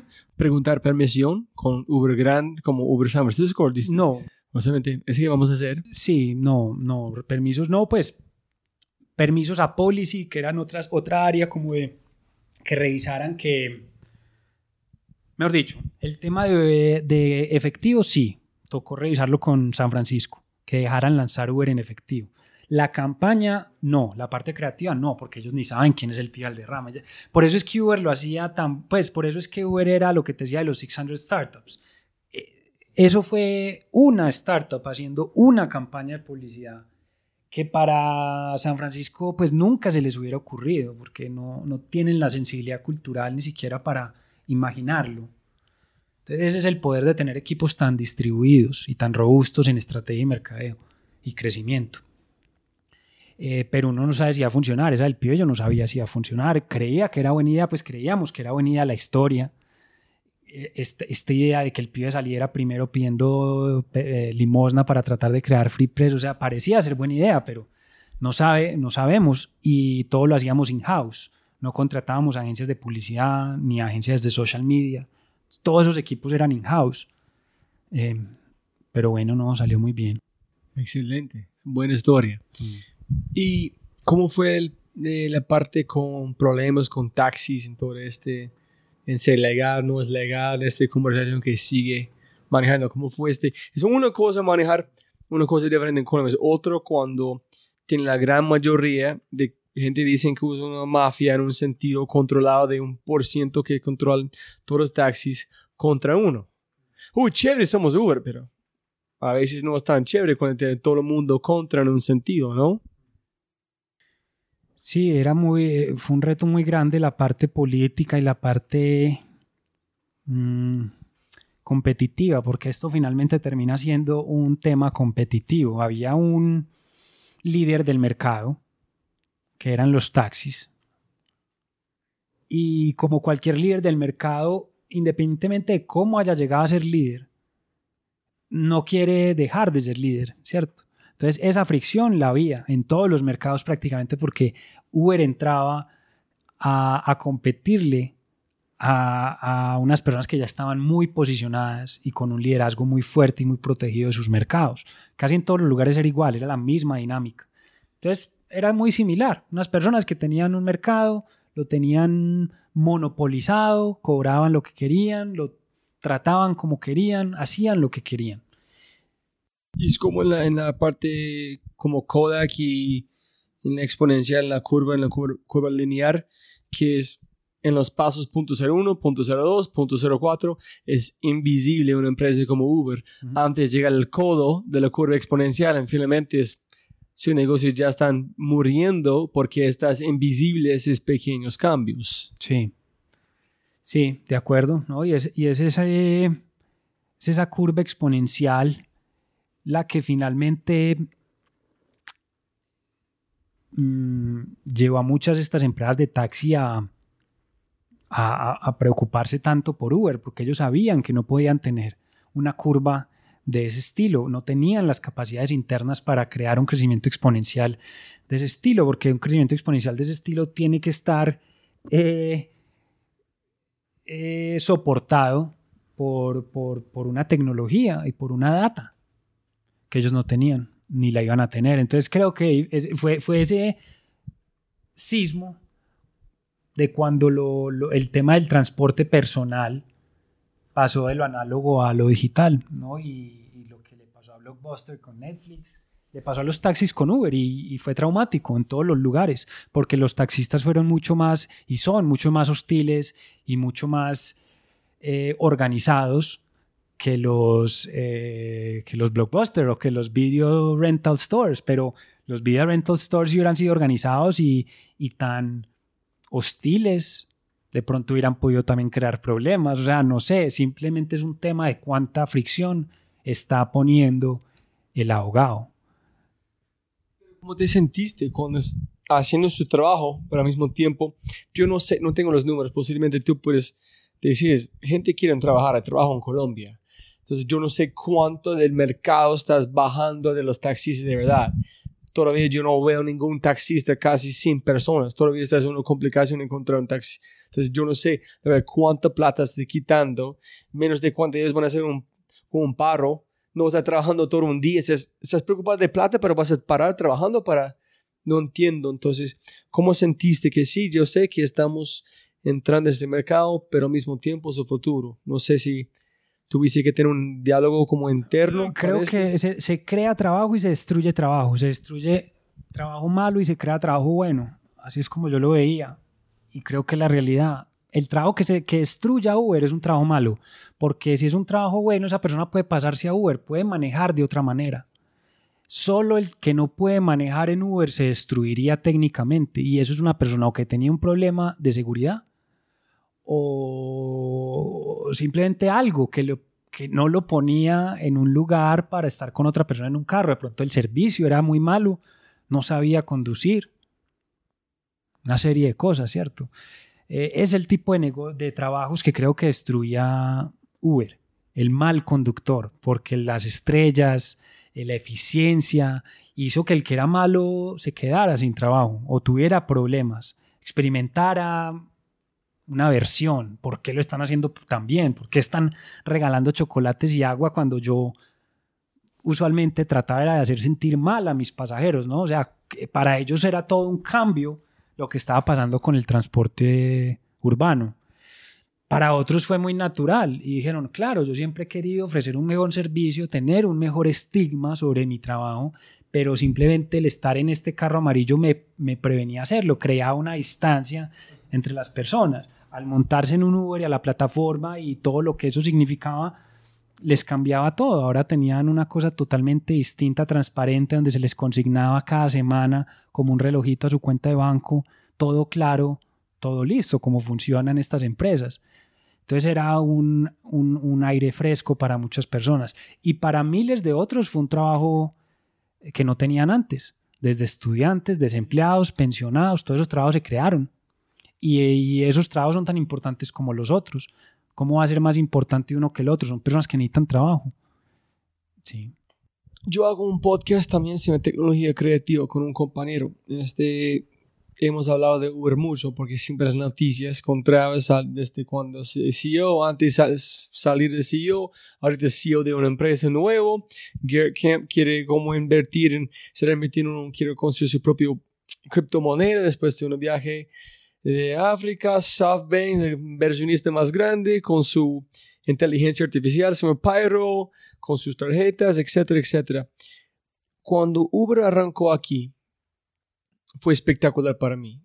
Gente abriendo puertas. Y después convirtió en un sentido una mierda en muchas partes para mí en Bogotá. El servicio fue casi igual de un taxista.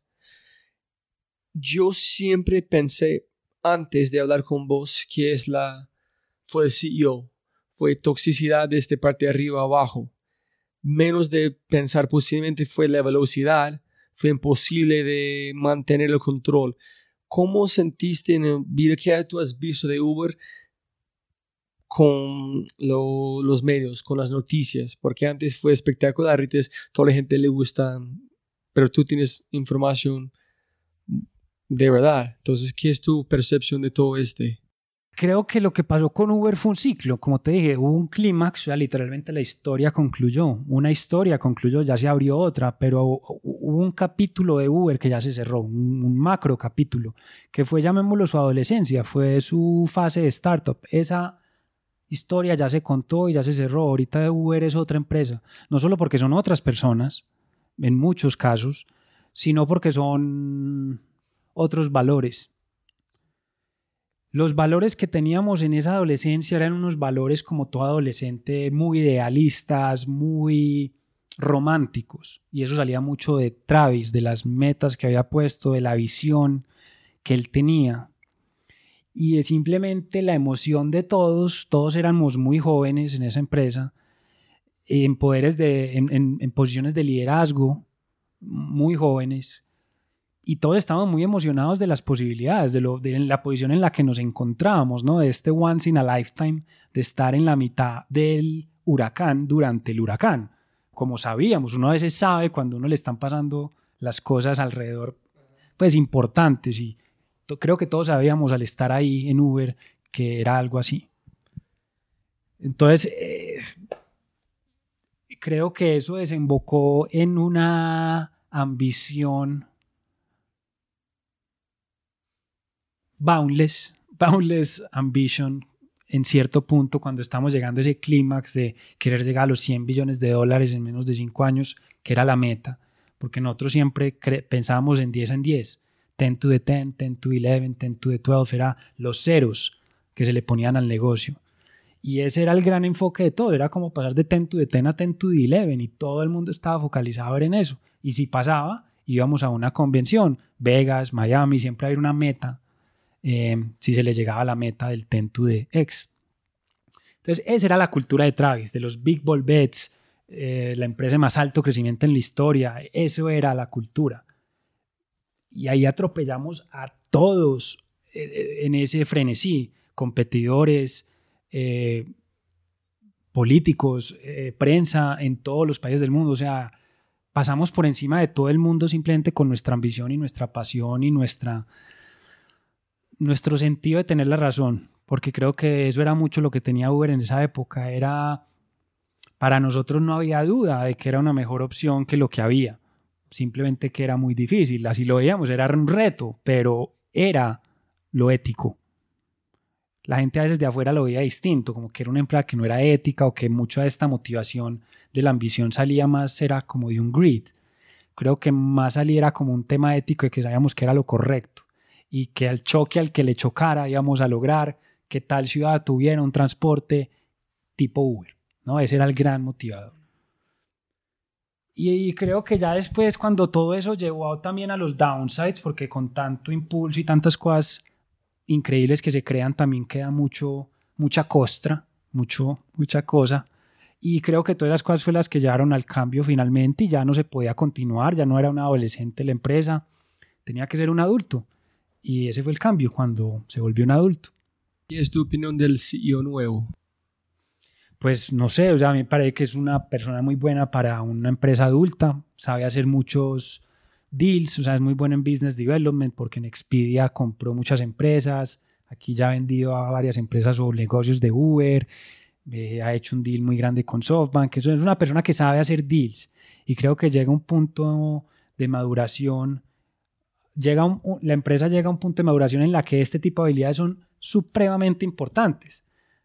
No eran antes, en nuestra época de pronto eso era no tan importante, poder saber a quién comprar, quién vender, hoy en día sí, puede ser una manera mucho más fácil de crecer y llegar al siguiente nivel que seguir creciendo como nosotros a punta de hustle y este hiperlocalismo eh, global, ¿no?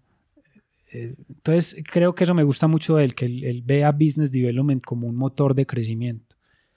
Eh, el tema de diversidad, ¿no? Creo que hoy en día es una empresa que es mucho más amable internamente eh, eh, en cuanto al performance, en no ser tan cutthroat, sino más, más balanceado. Eso no existía en mi época, o sea, era no podían haber signos de weakness para nadie. Tú no podías decir, ay, no, no, no, nada. Eso era un ejército de espartanos, literalmente eso era 300 managers. La gente era muy hardcore. Todo el mundo estaba muy enfocado. Entonces nadie mostraba weakness, así lo estuviera sintiendo, bien sea por overwork, burnout, whatever.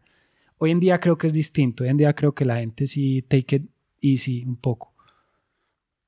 Entonces, no sé, creo que todo cambia, o sea... Posiblemente necesite más tiempo para marinar, para pensar, ¿no? Fue muy reciente allá. sí, un año, y pues creo que siempre va a ser algo que me va a acordar en la vida, a medida que Uber en 50 años, de pronto, quién sabe, estará llevando gente a Marte, quién pueda pensar qué va a pasar, pero creo que si es una empresa eh, generacional, la verdad, una empresa increíble y que con todo lo malo la gente sabe obviamente lo que ha pasado eh, de cosas malas, pero yo siempre he sido enamorado de la empresa, desde antes, durante y después. Eh, para mí era wow, para mí era como estar en Disneylandia todos los días cuando iba allá a Silicon Valley, cuando podía hacer mi trabajo. Era increíble estar en una empresa de ese estilo y, y hacer lo que hicimos. Entonces, sí, para mí es una empresa increíble y la, la, la, la, quiero todavía mucho, obviamente, y creo que va a tener un futuro increíble porque el gran cambio de Uber finalmente va a ser la tecnología humana de los drivers. Cuando eso cambie, sea cuando sea, pero cuando eso pase, va a ser una empresa totalmente distinta porque el 80% y gran parte de tu energía hoy en día, el 80% de tus recursos y gran parte de tu energía hoy en día se va a eso, a tus drivers, a mantener esa flota.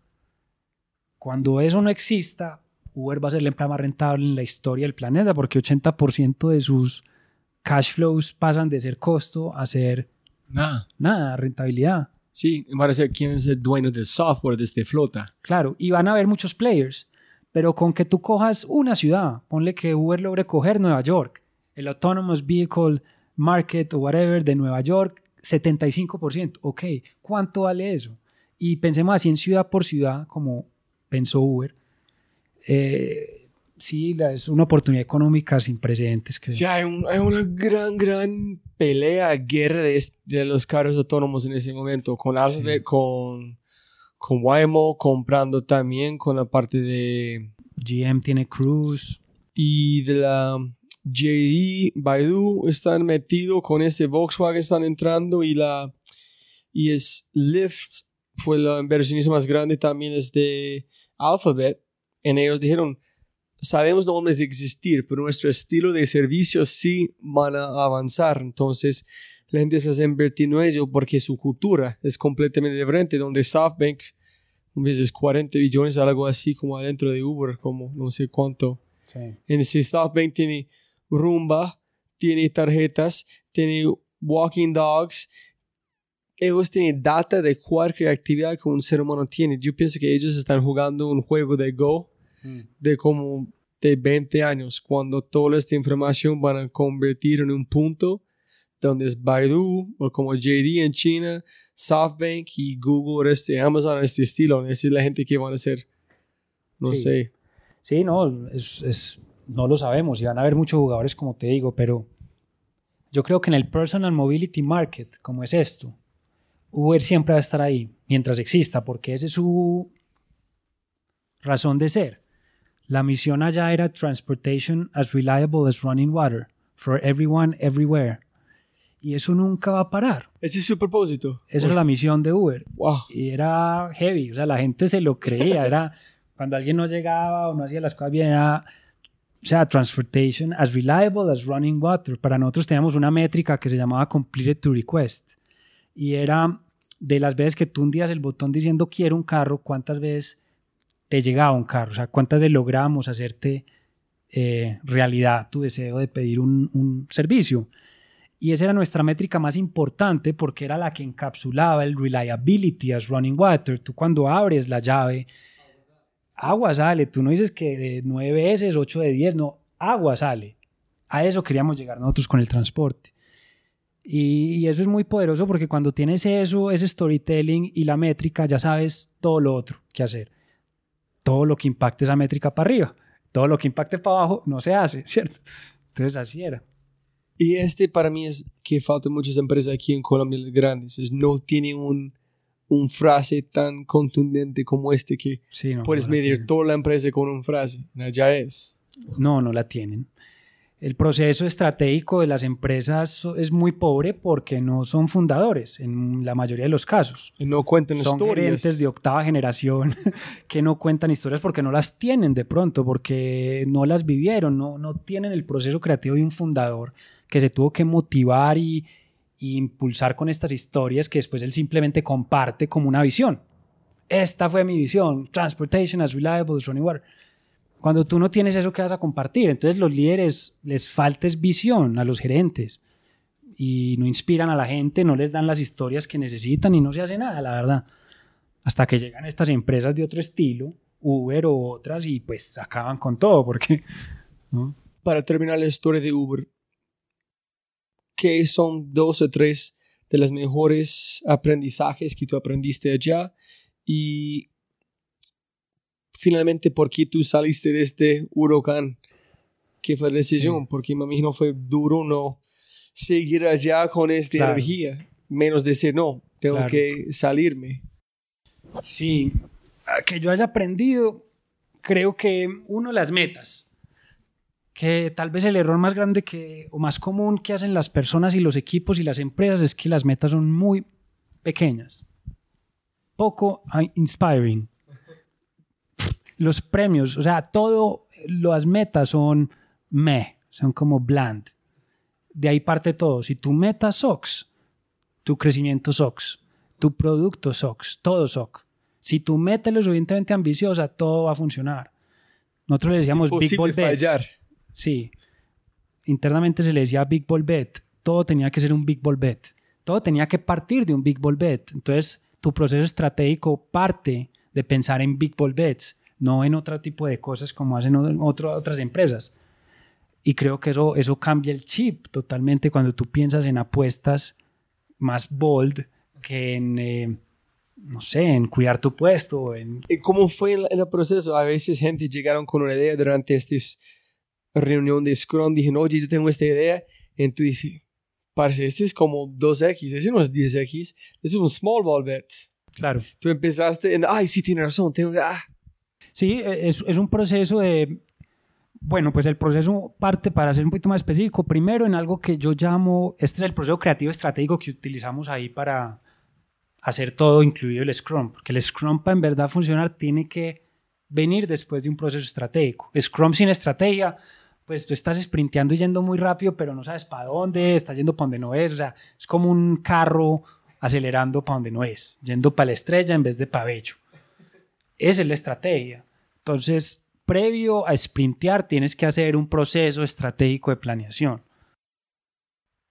Y eso parte de un, un concepto que yo llamo arquetipo. Y es algo que viene de psicología analítica, Jung. Y te permite ser muy contundente en tu proceso creativo y estratégico porque te casa con una aspiración de marca, de producto y de experiencia que todo el equipo y todos los procesos y todo lo otro tiene que seguir. Entonces ese arquetipo es lo que define todo, es lo primero que uno escoge en el proceso estratégico. Entonces, por ejemplo, cuando hicimos el segundo, que fue este de, del PIB y del Scrum y Uber para todos, el arquetipo era el Everyman, que es uno de los 18 arquetipos. Escogimos el Everyman. ¿Por qué? Porque necesitábamos crecer el negocio, porque queríamos acabar con el estereotipo de un producto VIP premium, clasista, y este arquetipo del everyman nos permitía ser muy creativos en todo otro tipo de cosas, desde payments, por ejemplo, todo eso salió el Uber en efectivo, de querer ser everyman, pero también muchas otras cosas. Creamos nuevas categorías de transporte, pues de, de producto, como Uber 2, que fue un experimento donde teníamos carros más pequeños, solo de dos puertas. Eh, bueno, una serie de cosas, pero todo partía del everyman, de cómo podíamos hacer esto para todos. El copy, Uber para todos, sale del everyman. Entonces eso es lo primero, como casarse con un arquetipo basado en dónde estás en tu negocio. Y eso va a determinar todo. ¿Dónde vienen esos arquetipos? ¿Dónde vienen estos arquetipos? ¿Dónde vienen? Hay una lista. Hay 26, dijiste. 18. 18. Pero eso es un número que puede cambiar. Esto es por escuelas, llamémoslo. Entonces no es muy importante cuántos son. Simplemente son ideas sobre arquetipos que existen. Ok. Por ejemplo, está el explorador. Entonces, si tú tienes una marca que quiere exhibir eh, unos valores de explorador, por ejemplo, North Face, eh, otra marca de ese estilo, pues usa ese arquetipo. Red Bull, el Thrill Seeker. Red Bull se casa con el arquetipo del Thrill Seeker. The more you risk, the more you get. Y ahí parte todo. Su estrategia de content, de mercadeo, de posicionamiento de marca, copy, todo. ¿Y Everyman llegaron del este corte como de agua para todos? Cuando Sí. fue eh, un momento en tiempo, Everyman. un momento en el tiempo en Colombia, porque esto Ok. fue para Colombia. Eh, Uber marca global tiene más de un arquetipo porque es una marca que tiene que dar para muchas cosas. Entonces, ahí se usan más de uno, generalmente tres, para darle cierta armonía a la marca. Un alto, un bajo, un mediano, es casi como música. Un arquetipo es el dominante, subdominante. Y todo es un tema de brand strategy, unos ejercicios que se hacen para salir con todas estas cosas, ¿no? Pero todo esto es muy valioso porque le permite a los equipos ser más creativos con un pretrabajo que se ha hecho, un mise en place prácticamente creatividad que se ha hecho. Mm, Y uno de los arquetipos de Uber Global sí es el everyman, que ellos lo llaman populismo, de populist, que es give people what they want, le decían ellos. Pero es eso, es el everyman. Mm, Entonces Uber sí tiene un componente populista ahí dentro. Entonces, con un, un aprendizaje fue este. Este es Everyman. Sí. Llevamos al último. la marca. pensar grande. Sí, Big Ball Bets, lo estratégico de la marca, que es esto de los arquetipos, o sea, Ah, ser muy Pero primero estrategia. Sí, Después, con esa estrategia, ¿qué Big Ball Bets podemos hacer a Eh, través de esa estrategia? correcto. No Para ser un everyman, arriesgarnos. que necesitamos ser un Big Ball Bet. Sí, es decir, basado en tu arquetipo, tú creas Big Ball Bets. Entonces, si es el Everyman, tú de pronto tienes un Big Ball Bet, quiero lanzar Uber en efectivo para triplicar el negocio. Ajá. Entonces, eso es un Big Ball Bet, o sea, crear un nuevo payment system que no se ha hecho en ningún otro lugar y todo lo que eso conlleva, eso es un super Big Ball Bet, Ok. mucho riesgo. Pero que uno dice, wow, ok, si funciona, ¿qué puede pasar acá? No, triplicamos el negocio. Uno dice, wow, ok, esto es, esto es increíble. Eso es lo que busca, Ok, esos ok, growth hacks sí. que te llevan de un lugar a otro. Y ya lo que haces de esos Big Ball Bets es pasar a lo que llamamos Small Rocks, que es también con lo que construyes ese backlog. es bueno para que tengamos Uber en efectivo en Colombia funcionando de esta manera. ¿Qué necesitamos hacer? Y ahí sí es cuando uno saca la lista y empieza a ser literalmente un exhaustivo. ¿Qué necesita pasar? Y todos esos small rocks es lo que va entrando a tu backlog y se va priorizando y se va trimming, pruning. Y ese es tu backlog. Y ya de tu backlog sale tu sprinting. Cada vez que hagas una reunión de sprinting, sacas del backlog y sprinting y pones en sprinting lo que vas a hacer en ese ciclo de trabajo. Una vez culminas el sprint, tienes que cerrar el sprint actual, es decir, dices qué se hizo, cómo se hizo, o sea, haces esa crítica para el accountability que te dije anteriormente. Y después de eso pasa al futuro, pasa a esa nueva dimensión también que te dije, a una de dos columnas. Eh, una la llamamos post-mortem, que es si nos fue mal. Entonces, si el experimento fracasó, lo que sea que se hizo, fracasó. Una campaña en, en, en Google, SEM o lo que sea, fracasó. Ok, hacíamos un post-mortem. La poníamos en otra columna que llama post-mortem y se la asignamos a alguien en el sprint siguiente para que hiciera una especie de análisis de qué pasó, un post-mortem, para aprender. Si nos fue bien, si fue exitoso, hacíamos un playbook. No un, un post-mortem, sino un playbook. Y un playbook era una, un documento que le enseñaba a otros equipos y hasta nosotros mismos qué pasó y por qué lo hicimos bien. O sea, qué fue esto que funcionó. Y esos playbooks eran muy importantes dentro de Uber porque tú los circulabas y la gente aprendía mucho de otros equipos por los playbooks que ellos hacían. ¿Qué fue exitoso en este playbook de PIBE? Menos del obvio. Del PIBE fue muy exitoso el playbook de um, Facebook. Eh, pues obviamente ahorita está un poco más difícil porque como todo eh, se va volviendo cada vez más difícil en cuanto más gente hay en la plataforma. Pero creo que el, el, el, el, concepto de cómo crear historias en Facebook, o sea, cómo hacer video marketing en Facebook, cómo partirlo en, en, en, chapters y cómo hacer el retargeting entre las personas que te vieron el primer chapter, que no te vieron el segundo, cómo crear ese mini funnel dentro del, de la campaña en Facebook antes de entrar a tu funnel. Tú ya estás haciendo un mini funnel entre los que te dieron el primero, el segundo, el tercero, retargeteando. Eso fue un motor muy grande que nos dimos cuenta en crear una, una trilogía. Fue, funcionó demasiado bien. Eh, el tema de, de, los influenciadores. Junto con el pibe teníamos como supporting actors.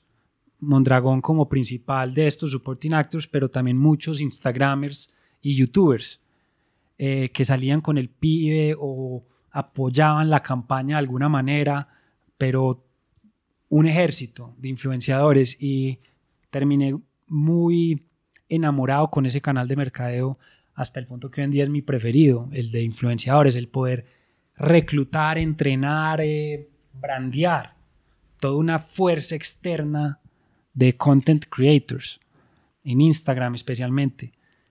Eso nos funcionó muy bien. Eh, sí. Eso del pibe diría. Excelente. ¿Y por qué finalmente decidiste irse? ¿Por qué decirme? Porque te, creo que me tocó la culminación de ese capítulo de la adolescencia y creo que tanto yo como, como otros y la empresa en ese momento, o sea, creo que yo soy mejor en los periodos de adolescencia, que yo soy el gerente para esos periodos, no tanto para el periodo de la adultez, porque no me gusta la burocracia, como pudiste ver, pues diseñé todos estos sistemas anti-burocracia, entonces mm, me gusta mucho estar en un ambiente de extrema autonomía, no solo para mí, sino para las personas y los equipos. Llegó un punto en que esa no era la filosofía de la empresa. Querían una empresa mucho más centralizada, mucho más burocrática, mucho más jerárquica, mucho más under control de San Francisco. Entonces ahí se fue mucha gente de la vieja escuela, eh, fue un ciclo natural, creo. Súper. Mm. Muy buena historia. Mm, muy bueno. Y tú arrancaste aquí en Medellín algo que se llama Tech Brunch o algo así. Sí. ¿Y qué pasó? ¿Qué fue? ¿En todavía está funcionando o por qué paras? Tech Brunch fueron unos desayunos slash conferencias que se me ocurrió hacer para hablar sobre temas de tecnología que la gente, específicamente los gerentes, no entendían, no sabían cómo mucho menos mucha gente. digerir. Sí, no, no. Entonces, desde ride sharing como Uber, pero también criptomonedas, eh, 3D printing, tecnologías exponenciales. Entonces, me ocurrió hacer como estas series de charlas, todo alrededor de un desayuno en la que las personas compraran una boleta, se sentaran allá, se les servía un brunch, un desayuno, por eso el nombre de Tech Brunch, y se les presentaran unas ideas sobre estos temas y que la gente saliera con un muy buen high level de qué estaba pasando y cuáles eran las oportunidades en cada uno de estos verticales. Entonces la, inspiración para eso fue Singularity University. Y dije, bueno, como un gerente aquí de Bancolombia o de cualquier otra, ¿cómo puede aspirar a ir a Singularity University? No, no, no puede, no, no, no está como ahí. Bueno, pero ¿cómo puede obtener esa información? ¿Cómo podemos llevarle la información sin necesariamente tener que ir a Silicon Valley allá a gastarse quién sabe cuánto? Entonces fue eso, como tratar de replicar eso a nivel local. Y hoy en día ya no lo estoy haciendo, lo quería hacer simplemente por, por unos temas específicos, por un tiempo X. Sentí la necesidad de hacerlo porque, no sé, después de la experiencia en Uber, sentí que era un tema cultural, que la gente simplemente no entendía cómo usar estas corrientes tecnológicas para, nuestra, para nuestro favor, porque había un dicho que, que leí alguna vez que decía, cuando, cuando hay un huracán, los tontos construyen murallas, los sabios construyen molinos. ¿No? Y es eso con la tecnología. La tecnología es el huracán y eso no lo va a parar nadie. No va a parar ni ride sharing, ni 3D printing, ni cripto. Nada de esto se va a parar. Necesitamos es ver cómo no construimos murallas, sino estos molinos, cosas que cojan estos vientos y en verdad los usen para el beneficio de todos. Y eso es lo que finalmente acá no se podía hacer. La gente no entendía a niveles políticos altos eso, de cómo lo que puede llegar a ser una tecnocracia tropical. Pero eso es lo que se necesita. Yo siempre le decía a las personas, los políticos, pues a personas de policy, cuando me reunía con ellos, yo les decía ecología, tecnología y justicia. ¿No? Esos son los tres pilares que ustedes necesitan defender. Y en tecnología, aquí estamos. Es uno de los baluartes, pues Uber, ¿no? Uno decía, pero sí, creo que la tecnología hoy en día es un componente importante de un estado feliz. ¿Tú, ¿Tú, piensas que nunca es muy lindo, que es la gente posiblemente no están valorando como el filarmónica de Medellín o, o los artes. Y es ver una tecnología como Uber, tiene que valorarlo igual de como una obra de arte, ¿no? Uf, mire que están regalándonos a una sociedad ese sistema, menos de tratar de bloquearlo, tratar de no entenderlo de miedo. Claro. Sí, no sé si lo diría que tiene un componente estético como el arte, sí, estético, puede ser, pero creo que sí tiene un componente funcional muy fuerte. No, más que tú, que tú dices, tienes pilares, parte de cultura, es tecnología también. Sí. Para entenderlo, tiene que apreciarlo, tiene que mirar los valores, no solamente asustar que no entiendes qué está Claro. pasando. Sí, realmente la tecnología es la culminación de todo, de todo lo que hemos hecho como especies desde que salimos de las cuevas y todo lo que ha pasado en nuestra gran saga. La culminación de todo eso es nuestra tecnología, incluso de la ciencia. La tecnología es la ciencia aplicada, ya llevada a nuestra función diaria de la vida. Entonces, es la punta de la lanza de ser humano para mí la tecnología. Y Uber demostraba ser la punta de la lanza en temas de personal transportation y lo va a seguir siendo hasta el punto que quién sabe en 50 años cómo nos transportaremos personalmente. Sí, los beneficios de eso para mí son completamente mayores a los, a, la- a los, a los growing pains y a los cambios, a los, sí, al dolor que va a haber por el cambio.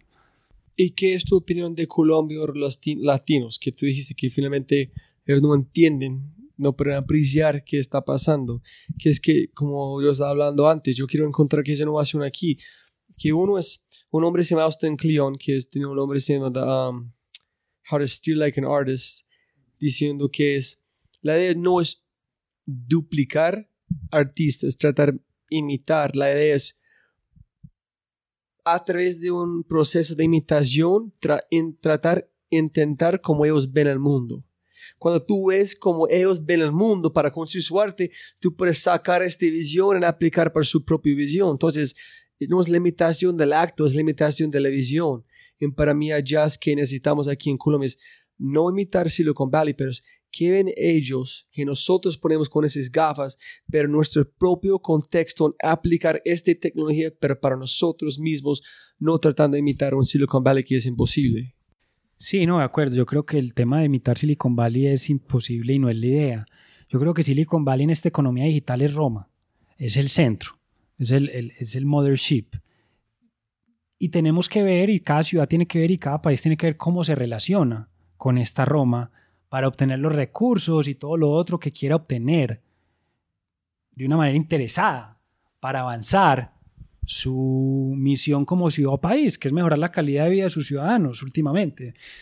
Pero creo que es una oportunidad totalmente desaprovechada por muchos entes políticos en Latinoamérica que simplemente no saben cómo ir allá a extraer todo lo que hay para extraer.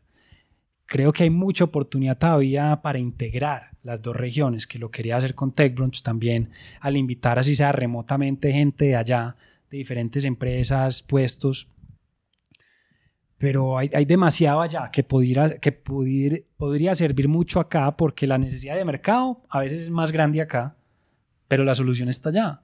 Por ejemplo, un Postmates, que es la empresa de delivery que salió en, Silicon Valley. Es un Rappi, finalmente.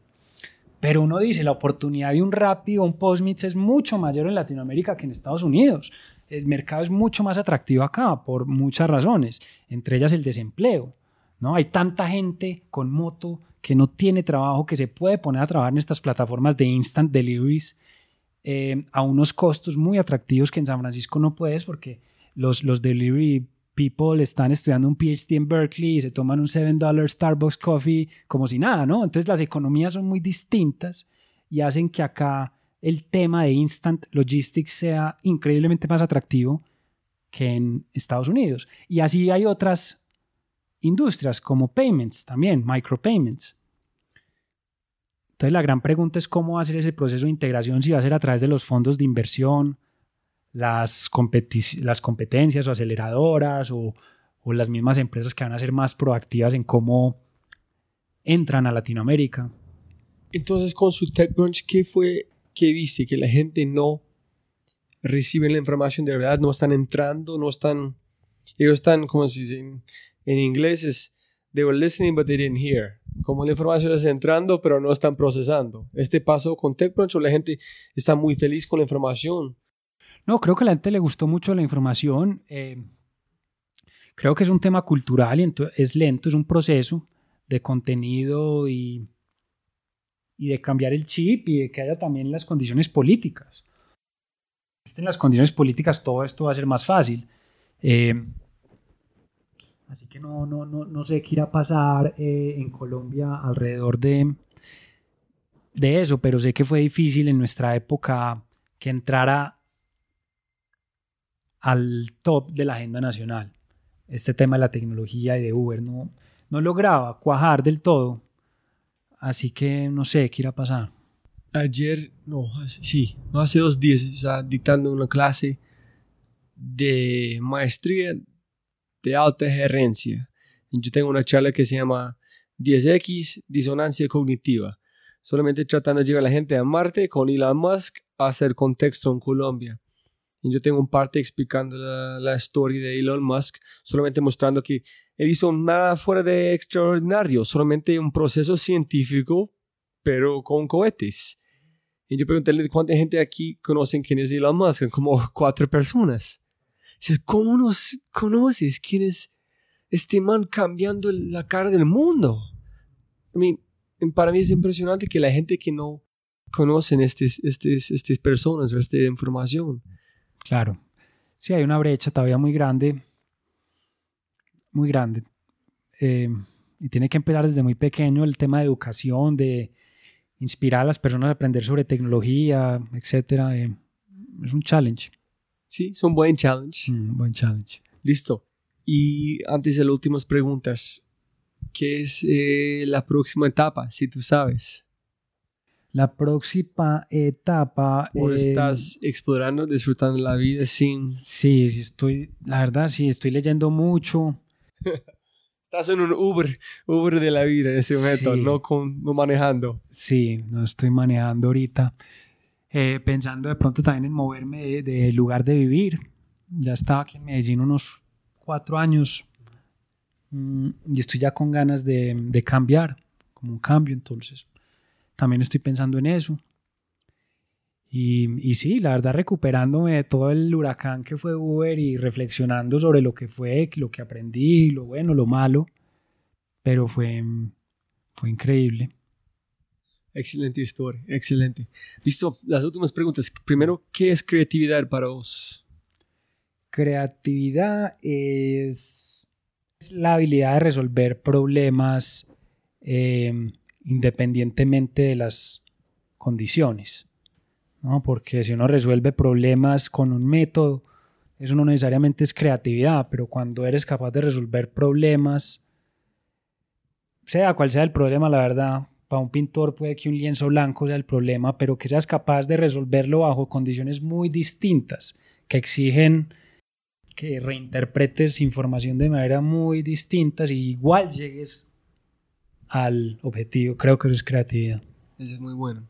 El mejor fracaso, o un fracaso que, hablando de postmortem, Mm. o que dijiste, este fue este, pero con esta información, uy, yo aprendí un montón, fue en la plataforma de éxito, pero en otra cosa en su vida. Eh, tuve un restaurante, yo monté un restaurante cuando tenía más joven, como 23 años, y terminé vendiéndolo. Pero creo que era muy buena idea y muy vanguardista porque era alimentación funcional antes de que fuera trendy. Eh, pero no logré hacerlo bien. O sea, creo que está muy... Me falta mucha experiencia de administración, yo no conocía muy bien el tema de cocina, pero siempre quedé pensando que pudo haber sido un negocio muy bueno si hubiera sabido ciertas cosas. Eh, entonces, ese, ese fue un fracaso, ese restaurante. ¿En qué aprendiste con este fracaso? Con ese fracaso aprendí, uno, no montar restaurantes, que es una muy buena lección que pronto todos hay que Es aprender duro. más en la vida, sí, Duro, duro. duro.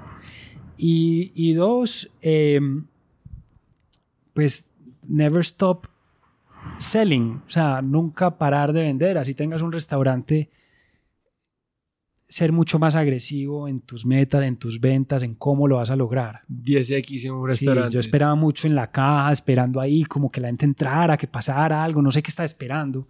Había mucho que de pronto podía hacer para vender, ¿no? Es un buen punto, nunca paras de vender. El peor o mejor consejo que ha recibido en su vida. El mejor consejo, O peor, para que veas el peor también ayuda. bueno, el mejor consejo, mi abuelo me decía mucho que si la vejez pudiera y la juventud pudiera, ¿no? Y para mí, Otra vez, otra vez. si la vejez Ajá. pudiera y la juventud supiera. Que va, va a decir un poco como cuando uno es joven, uno quiere hacerlo, pero no sabe cómo, y cuando uno está viejo, sabe cómo, pero no quiere hacerlo. Perdió la motivación. El truco está en eso, en resolver eso. En cómo saberlo joven y cómo poderlo viejo. Y eso me lo decía mucho mi abuelo. Está muy bueno eso es porque cada persona necesita un mentor, ¿no? Necesita una persona que es Claro. más experiencia, una persona a su nivel, una persona que tú puedes Claro. ayudar al mismo tiempo. Claro. No, y pensarlo, en verdad, si, si lo miramos hasta de una manera muy analítica, eh, el pasado, el presente y tu futuro son una sola cosa, ¿no? Un space-time. Pero digamos que se podría llegar a decir que ese futuro tuyo ya existe y podrías hasta llegar a interpretarlo para tomar decisiones hoy en día que te, Sí. alivien la fricción o te causen. ¿no? Entonces es un poquito también de tratar de proyectarte. No, no, está muy chévere. Es un Andrés Rodan del Parque Explora, Mm. hablando cuando solamente fue una idea. La conversación de la gente metido en esta idea, llegó a un punto fue real. No más fue una idea. Sin embargo, el como eh, parque no existía. Pero les dijeron, eh, para su conversación fue real. Solamente fue un, una cosa de tiempo. Entonces, más de proyectar, ellos sacaron esta cosa del futuro, trajeron al presente antes de fue real. Entonces, yo pienso que fue Steve Jobs también. El iPhone fue real para él por toda su vida, antes de finalmente fue un momento oportuno para hacerlo. Así es. Y el peor consejo. El peor consejo. Ha recibido malos delante como Uber, gente tratando de decirte qué hacer, cómo hacer. Yo creo que eh, todo, el, todo el mundo que te aconseje no confiar en tus empleados, en tu equipo, en eh, sobre fiscalizarlos. Todo ese tipo de consejos creo que son malos, porque uno siempre debe pecar hacia el lado de confiar, de dar mucha autonomía a las personas, sobre todo si son jóvenes y no han encontrado muy bien como su tema, están restless, como uno a veces. Entonces hay que darles mucho campo. Y creo que la gente no entiende eso mucho. Entonces aconsejan a veces ser más fiscales. Si puedes poner una cartelera enorme enfrente del aeropuerto de Dorado con cualquier mensaje, ¿qué, qué mensaje vas a ¿El poner? Dorado? Sí, gigante. Un billboard como todo el mundo despegando, aterrizando, que pueden ver. ¿Qué mensaje Eh, pondrías? eh, ¿Qué pondría? Está buena con una película que vi hace poco de las billboards en Missouri. Eh, Este fue chévere, la película. Mucha gente han dicho fue excelente. sí, fue muy buena. No sé, de pronto pondría como... No, yo cogería algo como una frase muy icónica. Siento que tendría que ser porque es una cosa gigante en el aeropuerto. Entonces veo una frase icónica como Colombia es pasión, pero cambiarle de pronto como la pasión lo cambia todo. ¿Tú piensas? Que la pasión lo cambia todo, sí, total. Para bien y para mal. Pero ¿cómo se encuentra esta pasión? Para mí ese, es- Ah, ese es el ese- reto. Ese, es un reto, muy Sí, reto. Pero cuando lo encuentras cambia todo, sin duda. Ah, sí, sí, sí, sí. Entonces la pasión lo cambia todo, pondría en la valla. Todo, ¿no? todo, Radicalmente. sí. Pero tiene que pelear para encontrarlo. Este para mí es el reto. ¿Qué, qué- yo, yo- veo que tú tienes como Yuval, como Homo Deus, tenía Charles Duhigg con el poder de hábito, Nancy Duarte, todos libros excelentes. ¿Qué libros recom- como vas a recomendar? ¿Qué libros han cambiado su vida? Si tú leo mucho, últimamente leo muchos en audiolibro, en Audible. Listo. ¿Cuáles libros han Eh, cambiado su vida? A ver, te digo aquí, sí. ¿Y cuando escuchas? ¿Caminando? Escucho por la mañana, eh, mientras lavo los platos, manejo, como en verdad en cualquier momentico que tenga, me gusta. Eh, pues bueno, así que uno diga fundamentales, sí me gusta mucho de animales a hombres, que es el, el primero de Homo Deus. Sí, yo prefiero este de Homo Deus. Ese- Sí, los dos me gustan, la verdad, son recientes. Me gusta mucho un escritor que se llama Joseph Campbell. Uy, sí. Bueno, The ¿cierto? Power of Myth The y, Power los, of Myth. y de cómo los The Hero with a Thousand Faces. Es bueno, es largo, pero es, es muy bueno porque te ayuda mucho con este tema de storytelling que es un y campo- arquetipos. The arquetipos. Hero's Journey es de él. Exacto. Todo eso a mí es lo que más me gusta. Todo esto de Writer's Journey, Nancy Duarte, él, todo eso es ese tipo de cosas que a mí me gusta leer mucho sobre mitos, estructuras narrativas, etcétera. ¿Y dónde encontraste eh, los 18 arquetipos? ¿Hay un libro específico con que Sí, esos 18? eran de una consultora de, strate- de brand- strategic branding, que no me acuerdo el nombre, pero tenían un paquetico muy bueno que bajé y utilicé, pero ellos lo, ellos lo sacaban de Young. Eh, Ok. Young definió unos arquetipos y creo que eran 18, si no ellos lo llevaron a ¿De 18. Carol Jung? Carl Jung. Ok, Pero existen muchos eh, resources en internet de esto. ok, voy a buscarlo. Una lista y es más uno escoger. Y la última pregunta, ¿tienes un consejo o algo para la gente que han escuchado esta conversación? ¿Un consejo para ellos? ¿Recomendación? Un ¿Algo que consejo. olvidamos de mencionar? Eh, creo que Sí, pues lo que decíamos de, de- de la pasión lo cambia todo. Creo que es importante luchar por despertar esa pasión, porque a veces se nos va apagando. Y es normal cuando uno está en un trabajo, en una cosa, dos, tres años, haciendo lo mismo, que se vaya apagando. Entonces, tener como el coraje de volver a aprender la, independientemente de lo- los traumas o los cambios que cause, creo que es muy importante.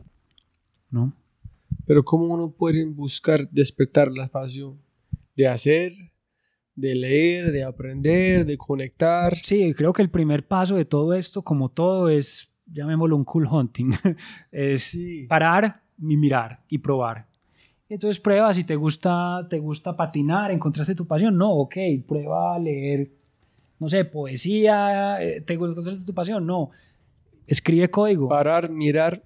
Huntear, sí. You have to shop around for your passion. Tienes que hacerlo, porque es que si no, ¿cómo vas a saber? Y para eso necesitas tiempo Sí, el mundo es como un Amazon de pasiones. de pasiones. Sí, Yo voy a probar este. Sí. Devuélvelo si no le gusta. Tienes dos Sí, días. porque no en el sofá pensando no te va a llegar tu pasión, porque no la puedes experimentar. Finalmente lo que la despierta es el sentimiento. Sí, tiene un buen punto también que estás shopping around. La gente piensa que cuando compras tiene que quedar con este. No, No. si no te gusta, quítalo. Quítalo. Regalar a otra persona. Claro. Eso es. Listo, Carlos. Como arrancamos siempre para ganar más plata, pero no más tiempo. Muchas gracias por su tiempo.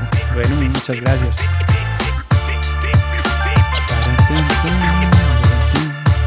A todos mis oyentes, jóvenes amigos míos, por favor, si tienes un momento, yo conozco personalmente por lo menos 20 personas, gerentes en empresas de, de gran nivel, que deben escuchar este episodio solamente para entender cómo manejar un grupo en un movimiento exponencial. Imagino que muchos de ustedes también conocen gente que deberían escuchar este episodio para pensar completamente diferente cómo está pasando cosas en América Latina, en pensar a un nivel mucho, mucho más rápido.